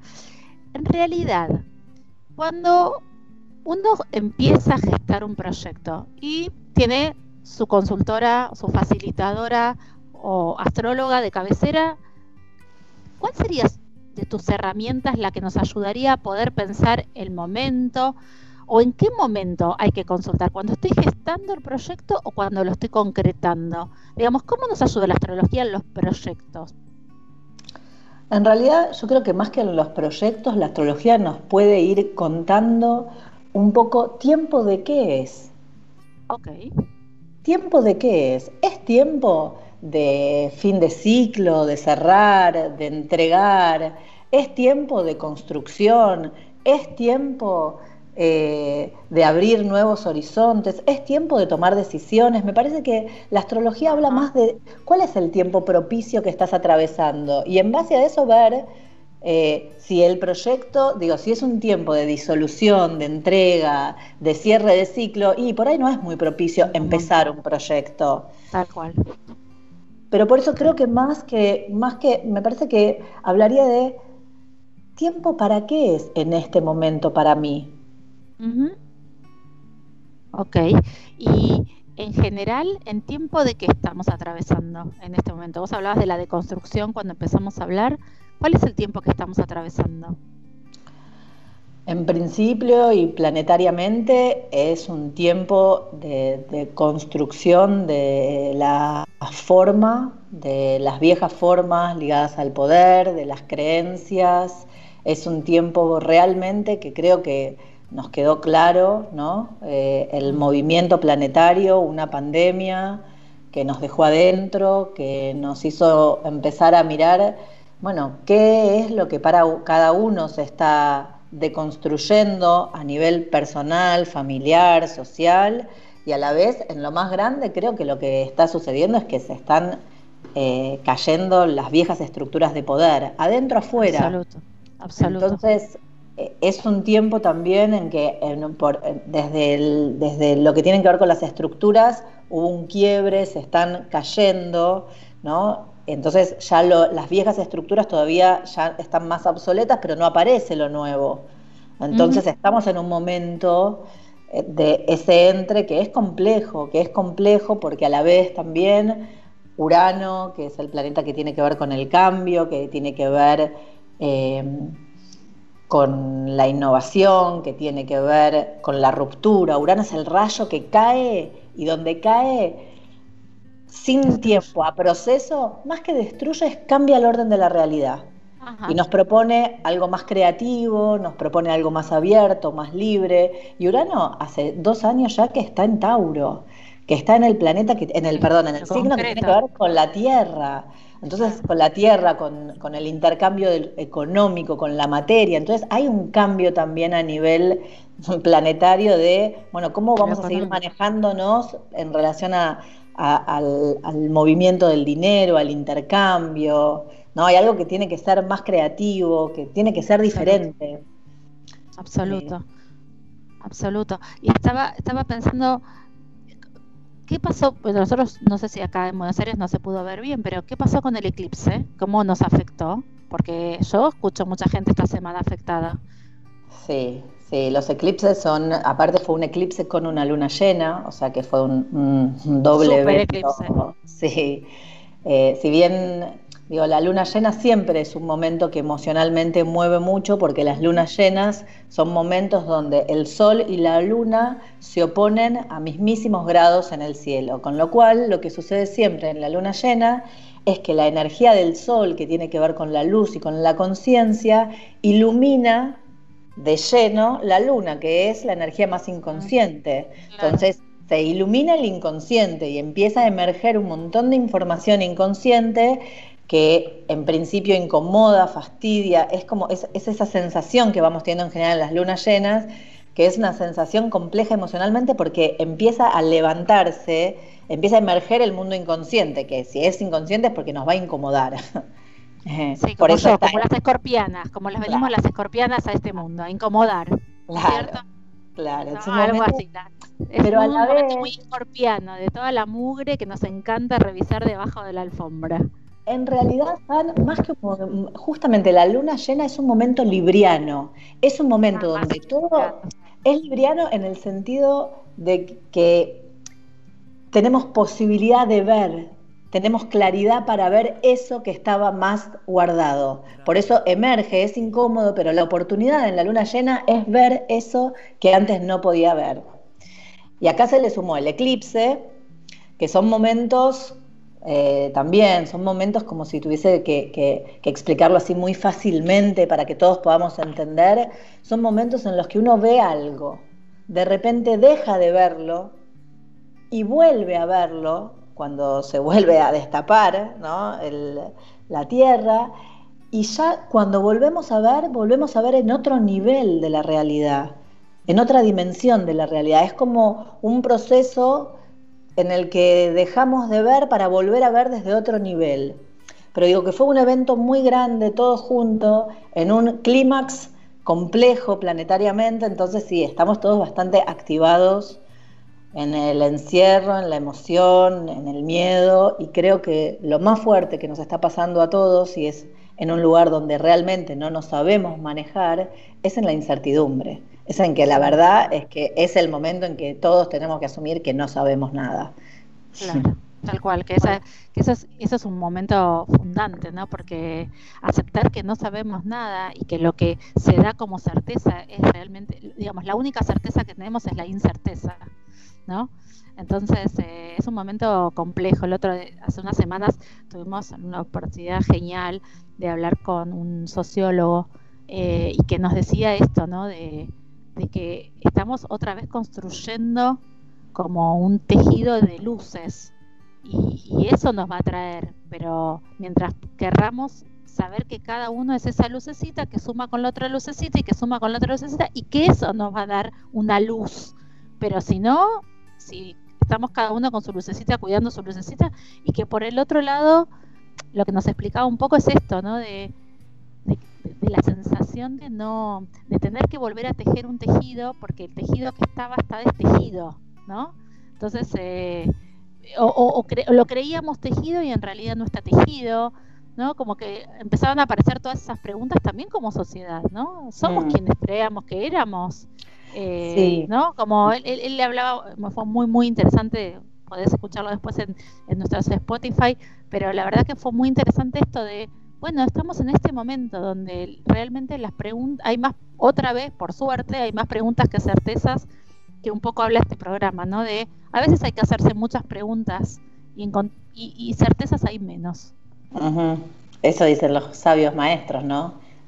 Que es más sabio justamente que tiene más preguntas que respuestas. Yo pensaba que, que, algo que me parece que también está sucediendo en este tiempo es que si, se, si lo que se está deconstruyendo es la forma y la forma para nosotros es muy, venimos de, mil años y milenios de una sociedad patriarcal, piramidal, y eso es lo que se está deconstruyendo de alguna manera. Es tiempo de dejar de mirar hacia arriba y empezar a mirar hacia el costado, a mirarnos entre nosotros. El tejido es entre nosotros, no es para cumplir con lo que hay que cumplir, con lo que debe ser. Creo que la única manera de verdad de salir de esto es empezar a mirarnos y es como si yo te dijese, dejar de mirar al Padre y empezar a mirarnos entre los hermanos. Sí, tal cual. Esto, de esto hablaba Miguel. El Miguel ah. lo que nos contaba era esto, que él decía que él descubrió su amor por las sociedades y por la gente una vez viajando en avión y dándose cuenta que desde el cielo todas las luces se ven en un mismo plano. ¿no? y, ahí hablaba de esto, del tejido entre las luces, y que lo que daba la gran luz era el tejido entre las luces. Claro. No la pirámide de luces, porque la luz que está más alta desde el cielo no se ve más alta, se ve la misma, al mismo nivel que la más bajita, ¿no? Mm. Y eso es lo que, a partir de eso, de eso surgió todo esto que te estoy diciendo. En un ratito vamos a tener una invitada, pero Lau, estuve leyendo un poco sobre tu investigación y me parece que está buenísimo que la compartamos. ¿Nos querés contar un poco qué es la inteligencia planetaria? Bueno, la inteligencia planetaria en realidad eh, es una investigación de la que estoy participando ya hace cinco años con un grupo de investigadores que estamos poniendo el cuerpo a bueno, hay mucha gente que viene hace mucho más tiempo en realidad. Yo ingresé a esta investigación hace cinco años, eso también es importante decirlo. Hay cuerpos que vienen ya entrenándose hace mucho más tiempo. Este es un entrenamiento que viene de la mano de Eugenio Caruti, eh, que es quien eh, es como el padre de esta investigación, que está generando y, y armando una red de hermanos para que podamos justamente seguir ahondando en esto que estábamos diciendo recién, y tiene que ver en realidad con la inteligencia vincular, con la inteligencia, con una nueva inteligencia que no es la inteligencia de la supervivencia, de la que el hombre y la especie a la que tuvo que acceder para sobrevivir. Digo, en el inicio de nuestra civilización, para sobrevivir, habían dos maneras, ¿no? Que tenían que ver con el ataque y la defensa. Eso es el cerebro reptiliano en realidad, ¿no? Que ataca o defiende, es desde ahí. Y la realidad es que todavía seguimos Absolutamente. funcionando desde ese cerebro reptiliano que ataca y defiende y que en realidad no hay lugar, no hay espacio para el encuentro, para el vínculo. Entonces estamos eh, intentando, con, con toda la dificultad que esto implica, darle lugar a, los espacios de encuentro en donde van sucediendo cosas que generan mucha reacción, que es esta, la reacción. Estamos todo el tiempo reaccionando. El cerebro no está todo el tiempo reaccionando, o atacando o defendiéndose. Y esta es una investigación que propone la búsqueda de la circulación, de una nueva manera de encontrarnos, que no sea a través del ataque y la defensa, sino de la posibilidad de empezar a circular la carga que tenemos. Porque digo, si vos estás cargada, estás enojada, por ejemplo, ¿no? ¿Y qué haces con esa carga? Aparezco yo en tu campo y la descargas. claro. ¿Yo qué hago? Me cargo con todo tu enojo. Entonces, después, ¿qué pasa? Llego a mi casa, está mi hijo y yo con toda esa carga Claro, la descargo. Y así vamos funcionando. Entonces no hay lugar para el encuentro, para el vínculo verdadero. Entonces, esta investigación propone empezar a generar un contexto en donde estemos intentando, sí, que haya carga, pero que la carga, en vez de descargarla, pueda circular. En vez de que vos vengas y me grites porque estás enojada, que vos puedas asumir tu enojo, que puedas contarlo, que puedas expresarlo, que puedas soltarlo a la red para que eso, en el grupo de gente que esté ahí, se distribuya, que no sea una cuestión de la descarga que carga otro y el otro va cargado y se descarga en otro, sino una nueva manera de encontrarnos, una nueva manera en donde en vez de la carga y la descarga pueda haber una circulación entre. Tiene que ver con la inteligencia del vínculo, y para eso en general no hay mucho espacio. Por eso, para investigar esto hay que generar contexto, que generar un campo para poder hacerlo y muchos cuerpos que puedan ir sosteniendo amorosamente lo que nos va pasando, sin juicio, sino con entrega y con soltar para que circule. Generar redes, ¿no? El otro día justo hablábamos, en nuestro segundo programa vino Diego Pinks que conforma Paternando y hablábamos de eso, ¿no? Yo le decía, ¿qué pasa? Por ejemplo, viste que nosotras cuando nos entrenamos en lo de Laura hablábamos de redes, ¿no? Y de, sostener la maternidad, toda la emocionalidad que esto trae, y las mujeres de alguna manera entendimos que si no queríamos que nos ataquen las fieras, había que tener una red que nos sostenga. Pero esto no le pasa a los hombres, ¿viste? Que les cuesta más.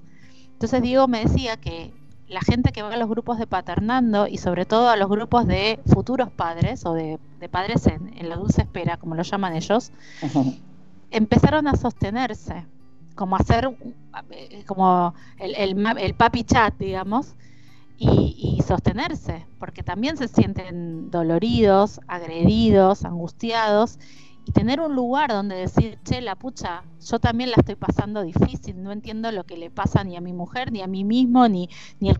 porque también esto era, ¿no? Todo un tema, porque digo, si empezamos como, como familias a hacer circular esto que nos pasa y no dejarlos para adentro, claramente ese niño vendrá en, calculo, en otro contexto amoroso, cuidado y más protegido, ¿no?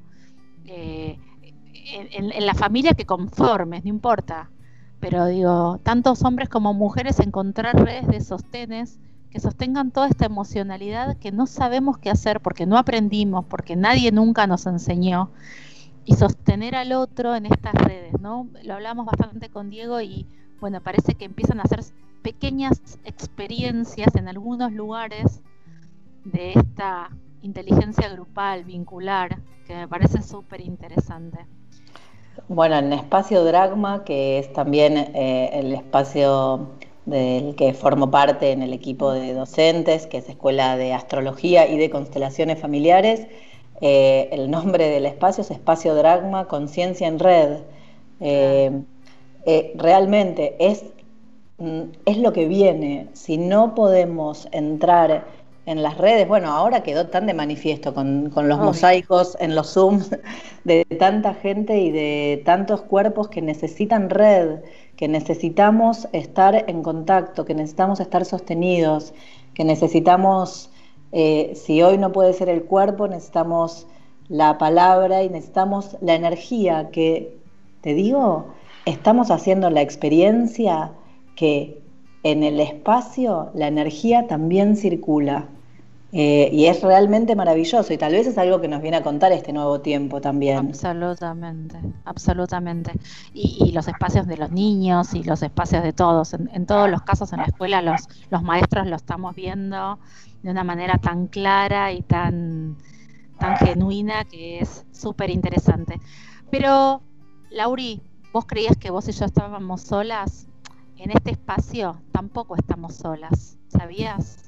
Así que ahora te voy a contar con quién estamos. Escúchate esta. Nacho.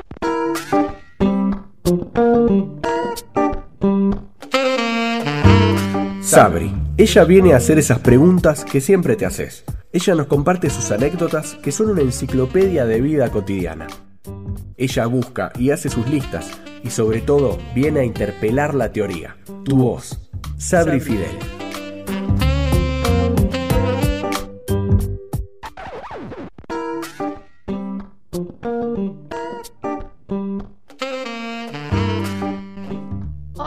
Sabri, bienvenida a este encuentro. Hola chicas, ¿cómo les va? Muy bien, bienvenida. No sé por qué, pero tengo muy mala conexión, lo tengo que blanquear por si se me corta. Em, la verdad es que no estoy escuchando casi nada. Ustedes me dirán eh, si, se me escucha, si no, bueno, eh, lamentablemente tendrá que seguir Sandra, pero no sé qué. Gracias, gracias, mi amor, gracias. Em, yo estuve escuchando algunas cosas que dijo Laura y mm, la verdad es que la única vez que tuve un acercamiento con la evidencia fue cuando em, fui al homeópata y el homeópata me miró el iris. El único momento que tuve una evidencia, porque eh, me analizó, le, me dijo si tenía alguna ansiedad, el tema de estómago, me dio eh, alguna dieta para hacer. Y yo dije, es mi momento, tengo que preguntarle si me voy a casar, si voy a tener hijos, qué va a pasar. La verdad es que fue un momento en donde realmente creí que, nada, que estaba frente a un vidente. Después fui a otra vez a, a una astróloga y me pidió que me descalce. Cuando una persona te pide a vos que te descalces, te tiene que avisar de antemano. Porque yo estuve toda la sesión mirando la papa que tenía en la media y no prestando absolutamente nada de atención a lo que me dijo. O sea, que salí de, mi, de la sesión y no sabía ni nada de lo que me había dicho la pobre señora. Entonces no sirvió de nada. Después, otra vez que fui a una persona que me tiró las cartas de tarot, y no me quiero meter ni con Ludovica, ni con el Brujito Maya, ni con Laura, ni con Mina Dorada Tarot, eh, me dijo que iba a tener hijos eh, a los 18 años, iba a tener mi primer hijo a los 18 años. Entonces yo salí de la sesión y le cuento a mi madre, le digo, mamá, no sabes, la astróloga me dijo que iba a tener un hijo a los 18 años. Y mamá me dijo, yo sabía que me iba a hacer un disgusto. Y yo era más virgen que la Virgen de Guadalupe, más virgen que el aceite de oliva, extra virgen. Entonces, yo digo, realmente, todos los acercamientos que tuve con la astrología fueron truncos. También conozco otra cosa que no me quiero. No, no fueron para nada serios. Que digamos. No, por eso digo que fueron, fue mi experiencia. Después también conozco los famosos trabajos, los famosos trabajos que se hacen para recuperar parejas. Por ejemplo, la famosa agua de tanga.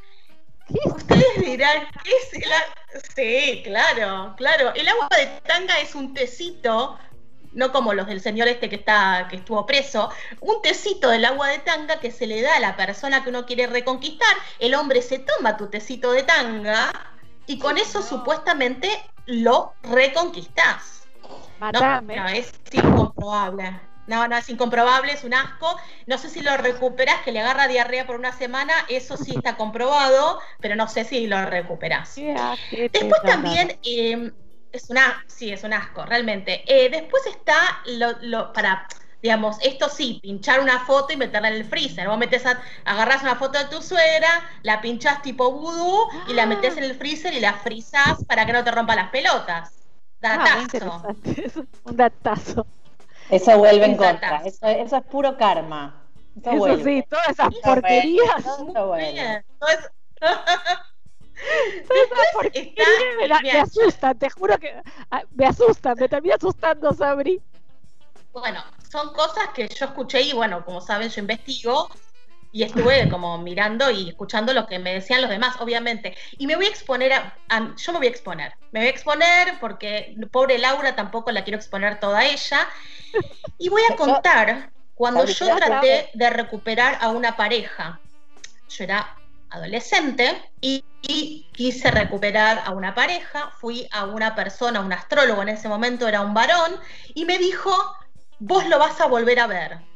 Bueno, nada, obviamente yo me quedé en mi casa esperando y esperando obviamente nunca lo iba a volver a ver, hasta que un día forcé el futuro, lo forcé, y me fui a Ostolivos, en el bondi donde él se tomaba, para poder cruzármelo. Obviamente me lo crucé porque se tomó el mismo bondi que me tomé yo. A ver, uno más uno. Obviamente que lo iba a volver a, volver a ver.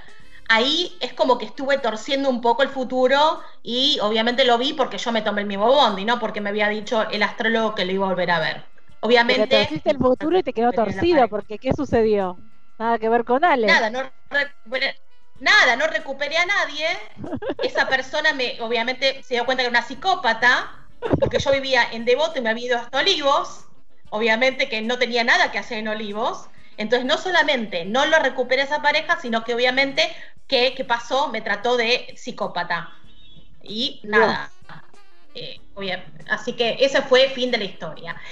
Eh, yo soy Capricornio en el zodíaco y soy eh, búfalo en el horóscopo chino. No sé si a Laura le interesa. Yo tiro dato porque me presento de esa forma y digo tiro dato.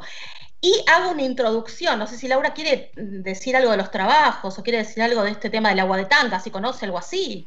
La verdad, desconozco todo lo que estás diciendo, no me compete, no tiene nada que ver con el mundo de la astrología, porque eh, el mundo de la astrología va por, por, otra línea, nadie tuerce el destino de nadie.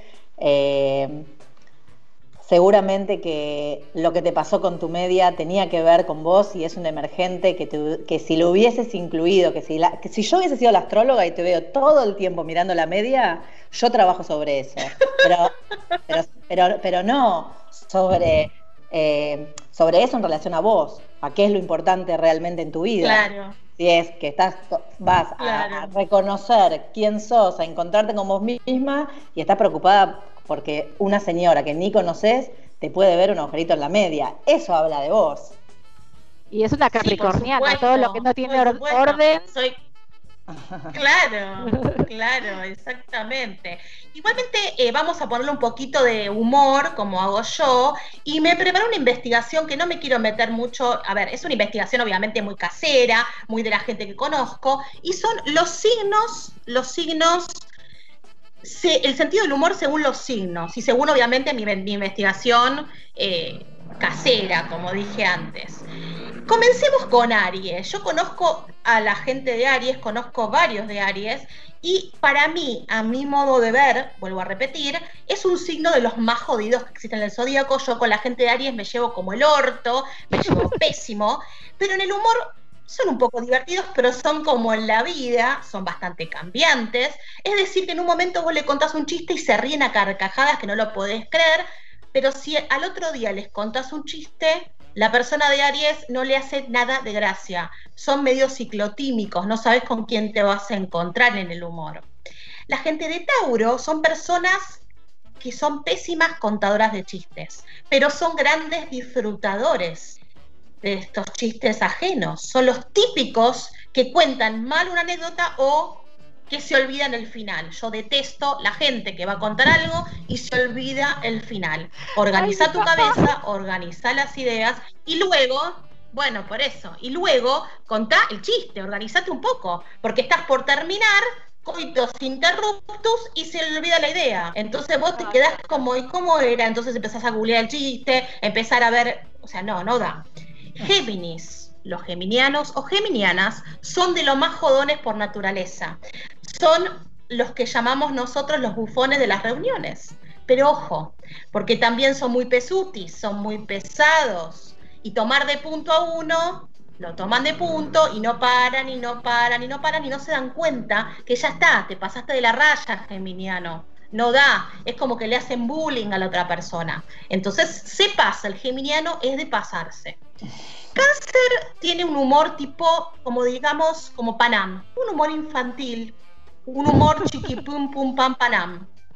Sus chistes nunca se entienden porque son más para sala de cinco que para adultos, pero es, un signo que podríamos decir que son humorísticamente inmaduros. O sea, son esos que dicen, por ejemplo, recorcholis, eh, sas, eh, no, no, les gusta decir malas palabras, ellos son más eh, acorde a sala de cinco, como acabo de decir. Después está Leo, la gente de Leo es, son caballeros y son damas en el humor. Exacto, no les van los chistes verdes ni vulgares.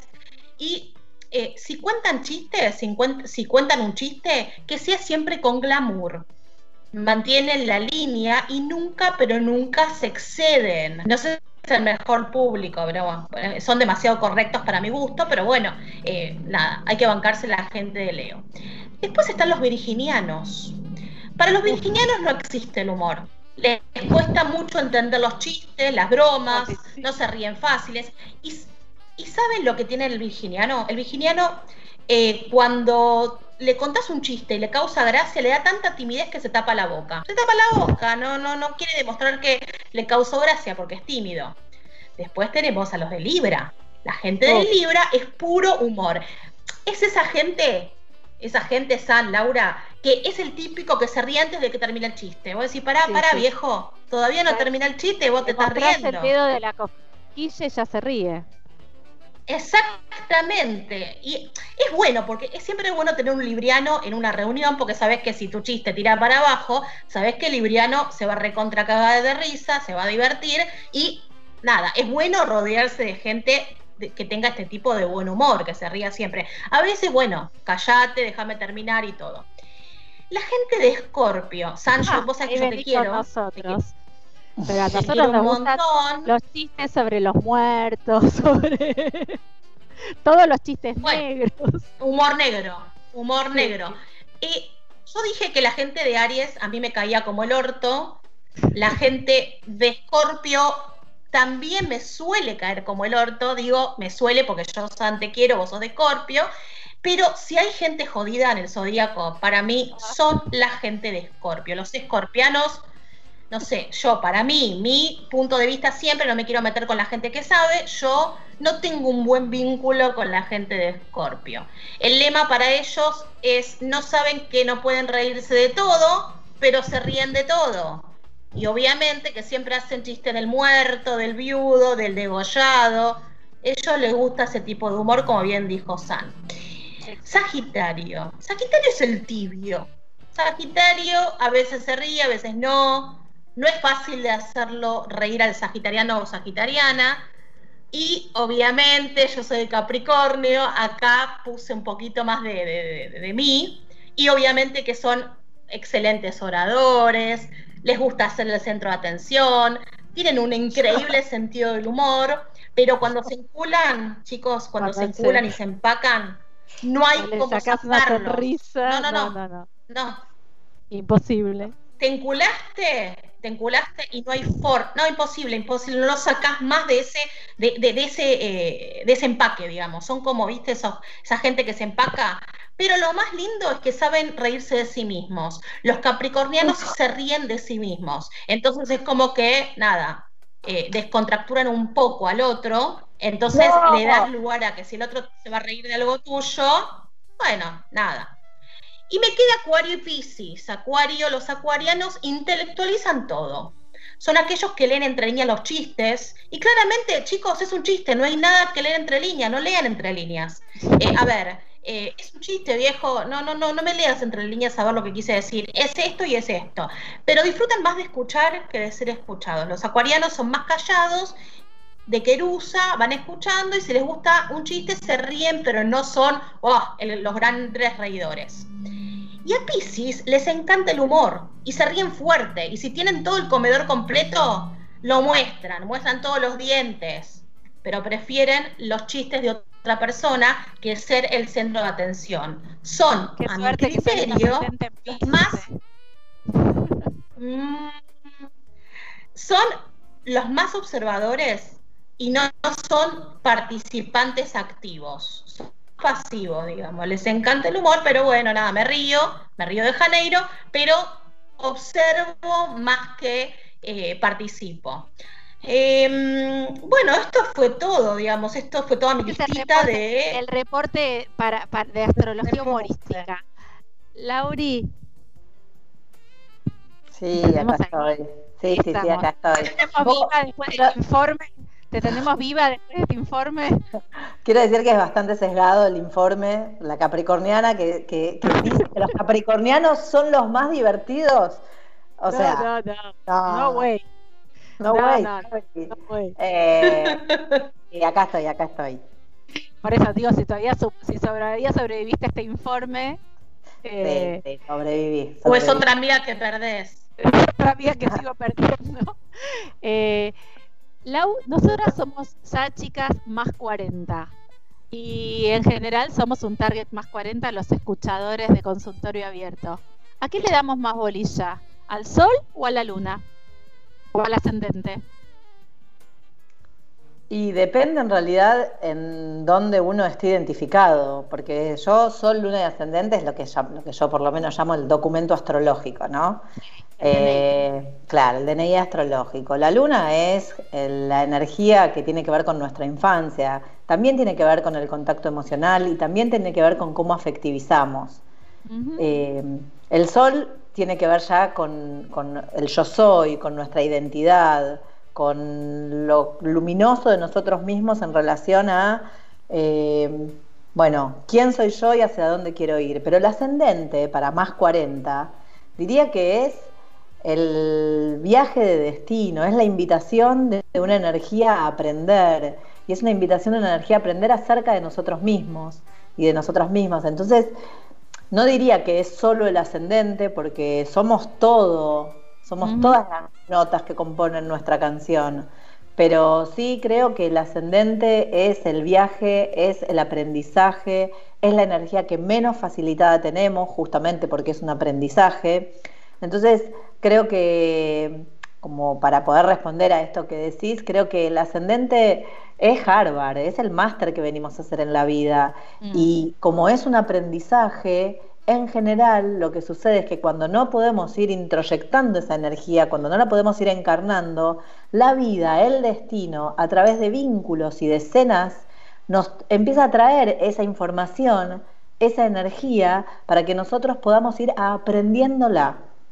¿No? Es como si, bien, si no la podemos irradiar de adentro hacia afuera, que en general no podemos porque es una energía a aprender. Si no podemos. En tu caso, Laura, yo la irradio. en mi caso, mira, en mi caso con mi Habla por vos. Yo, sí, sí, yo siempre hablo por mí. Yo siempre hablo por mí y estoy cuidando mucho mi energía ascendente. Voy a estar muy cruda porque soy ascendente en Escorpio. Mira, hasta ahorita voy a decir una cosa. Soy Aries soy Aries, ascendente, ascendente en Escorpio. Las dos energías que vapuleaste y con las que peor te llevas están aquí presentes. te lo puedo creer. Pero está bien. Pero mira que vos me caes bien, Laura, ¿eh? no, está bien. ella enseguida quiere arreglar lo que estuvo hablando hace 15 minutos, ¿viste? lo quiere arreglar en una. No, en realidad te lo decía es que a, a mí, por lo menos en lo personal, me pasa es que yo soy una escorpiana, todo, todos los que me conocen saben que soy como, ando con un cartel que dice soy escorpio, hola, ¿qué tal? No digo hola, soy Sandra, soy escorpio, hola, ¿qué tal? Eh, hasta mi psicóloga me dice, sí, sí, sí, ya sé, vos sos escorpio, hola, ¿qué tal? Y, pero la verdad es que estoy cada vez más viendo cosas como pisciana, vea, puedo mirar el mundo con ojos piscianos cada vez más. Y, y entonces por eso digo, ¿será que es mi revolución post 40 o, que, como vos decís, estoy aceptando que tengo que tomar eh, este curso de Harvard pendiente o destinado a mí o como regalo que me dieron eh, al nacer en, ese, en esa constelación. La vida te lo va a ir trayendo. Me parece que para poder entrar cada vez más en consonancia y en resonancia con la cualidad del opiciano, que es una cualidad eh, que tiene que ver con la compasión, con la resonancia, con el amor universal, con el servicio, con la entrega, con la blandura, eh, que para eso sí es menester hacer un proceso y un trabajo de dejar de presentarnos diciendo, hola, ¿qué tal? Soy Escorpio. Porque eso es lo que hacemos, a mí me pasa lo mismo, yo siempre fui hiperariana, a mí ponerme a correr para adelante y yo juego una carrera con la vida, no sé a dónde quiero llegar. Ahora, si mi ascendente en Escorpio y mi, mi, la invitación para mí es a profundizar, si voy corriendo a máxima velocidad y si me sigo identificando con esa parte mía, no puedo entrar en lo que la vida me propone. Entonces, el gran proceso para entrar en resonancia a nuestro propio ascendente tiene que ver con poder empezar a desidentificarnos con la nota de nuestra canción en la que hicimos identidad. Tal cual. Bueno, Lauri, este programa se va terminando. Parece, pasa muy rápido, ¿viste? Eh, y nosotros tenemos una última sección que se llama Mirá lo que dicen. Y leemos una frase que yo elegí sin saber por dónde iba a ir, porque uno puede pensar en preguntas y en cosas que quiere saber sobre el invitado, pero viste que después es la vida misma la que se va presentando. Y entonces elegí esta frase y te propongo a vos y a Sabri, como siempre, eh, una reflexión acerca o de si te gusta, si no te gusta, si estás de acuerdo, qué pensás acerca de esta frase. Y dice, no malgastes tu tiempo, porque de esta materia está formada la vida. Y lo dijo Benjamin Franklin. No malgastes tu tiempo, porque de esta materia está formada la vida. ¿Qué pensás, Sabri, Lau? ¿Qué piensan? Ay, no sé. No malgastes tu tiempo. ¿Qué sería malgastar el tiempo de uno? No mm. estar en contacto con, lo que somos, con la materia que es la vida.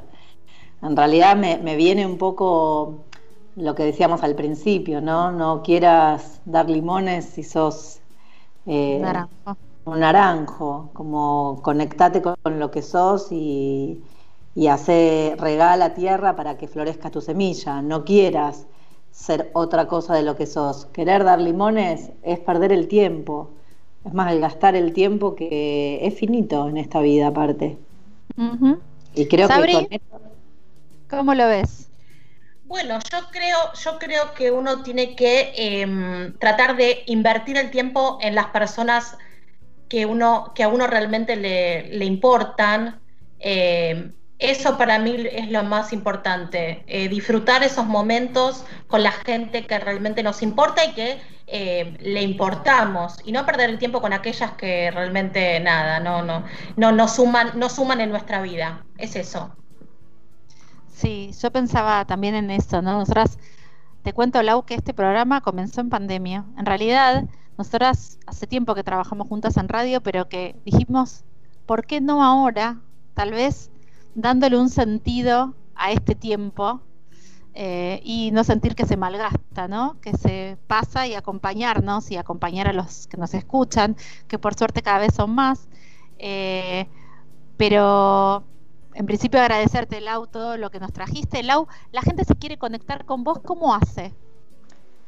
Y en, Instagram me parece que hoy es lo más fácil, ¿no? Arroba Lau Levin, con B corta.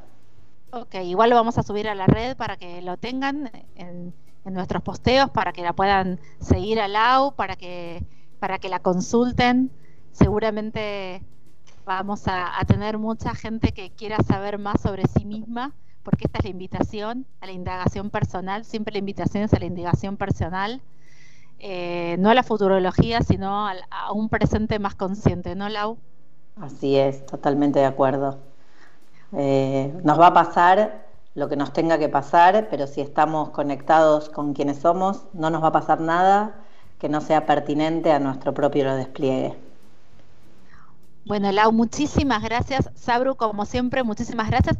Les cuento que la semana que viene decidimos con, con Sabri, eh, sin tener invitados, porque seguimos con un montón de invitados que ya están en agenda, que ya se están preparando. Tenemos eh, Cosmiatra, tenemos counseling de adolescentes, tenemos bueno, eh, alguien que Lauri seguro conoce, a Dalia Liz, que va a venir a contarnos sobre vínculos con los bebés. Eh, bueno, mucha gente que nos viene a visitar, pero la semana que viene estamos Sabri y yo en un ping pong y ah. vamos a estar hablando de la educación en pandemia. Una docente y una madre, una ex docente, eh, hablando de educación en pandemia, seguramente habrá algunas otras voces que vendrán, pero bueno, así que como siempre saben que por las redes nos pueden contactar, dejarnos sus preguntas, sus dudas, todo, y obviamente nos estamos escuchando eh, la semana que viene. No se olviden que en el IGTV de Sabri nos pueden ver, los que quieren pueden escucharnos en consultorio abierto en Spotify y en todos los streaming. Chicas, muchísimas gracias. Un beso gigante a ambas. Bueno, muchísimas gracias por la invitación. Gracias, Lau. Besitos. Gracias a vos, Sabri. Gracias, San. Sabri, te voy a mandar algo también de astrología y humor que me acabo de acordar escuchándote. Un beso gigante. Gracias, Nos estamos viendo. Hasta la próxima semana. Chau, Nacho. Gracias por la operación. ¿Tenés muchas preguntas sobre lo que te pasa y a veces no encontrás ideas nuevas, solo lo de siempre? Tal vez en hashtag consultorio abierto tengamos algunas. Radio Monk. El aire se crea.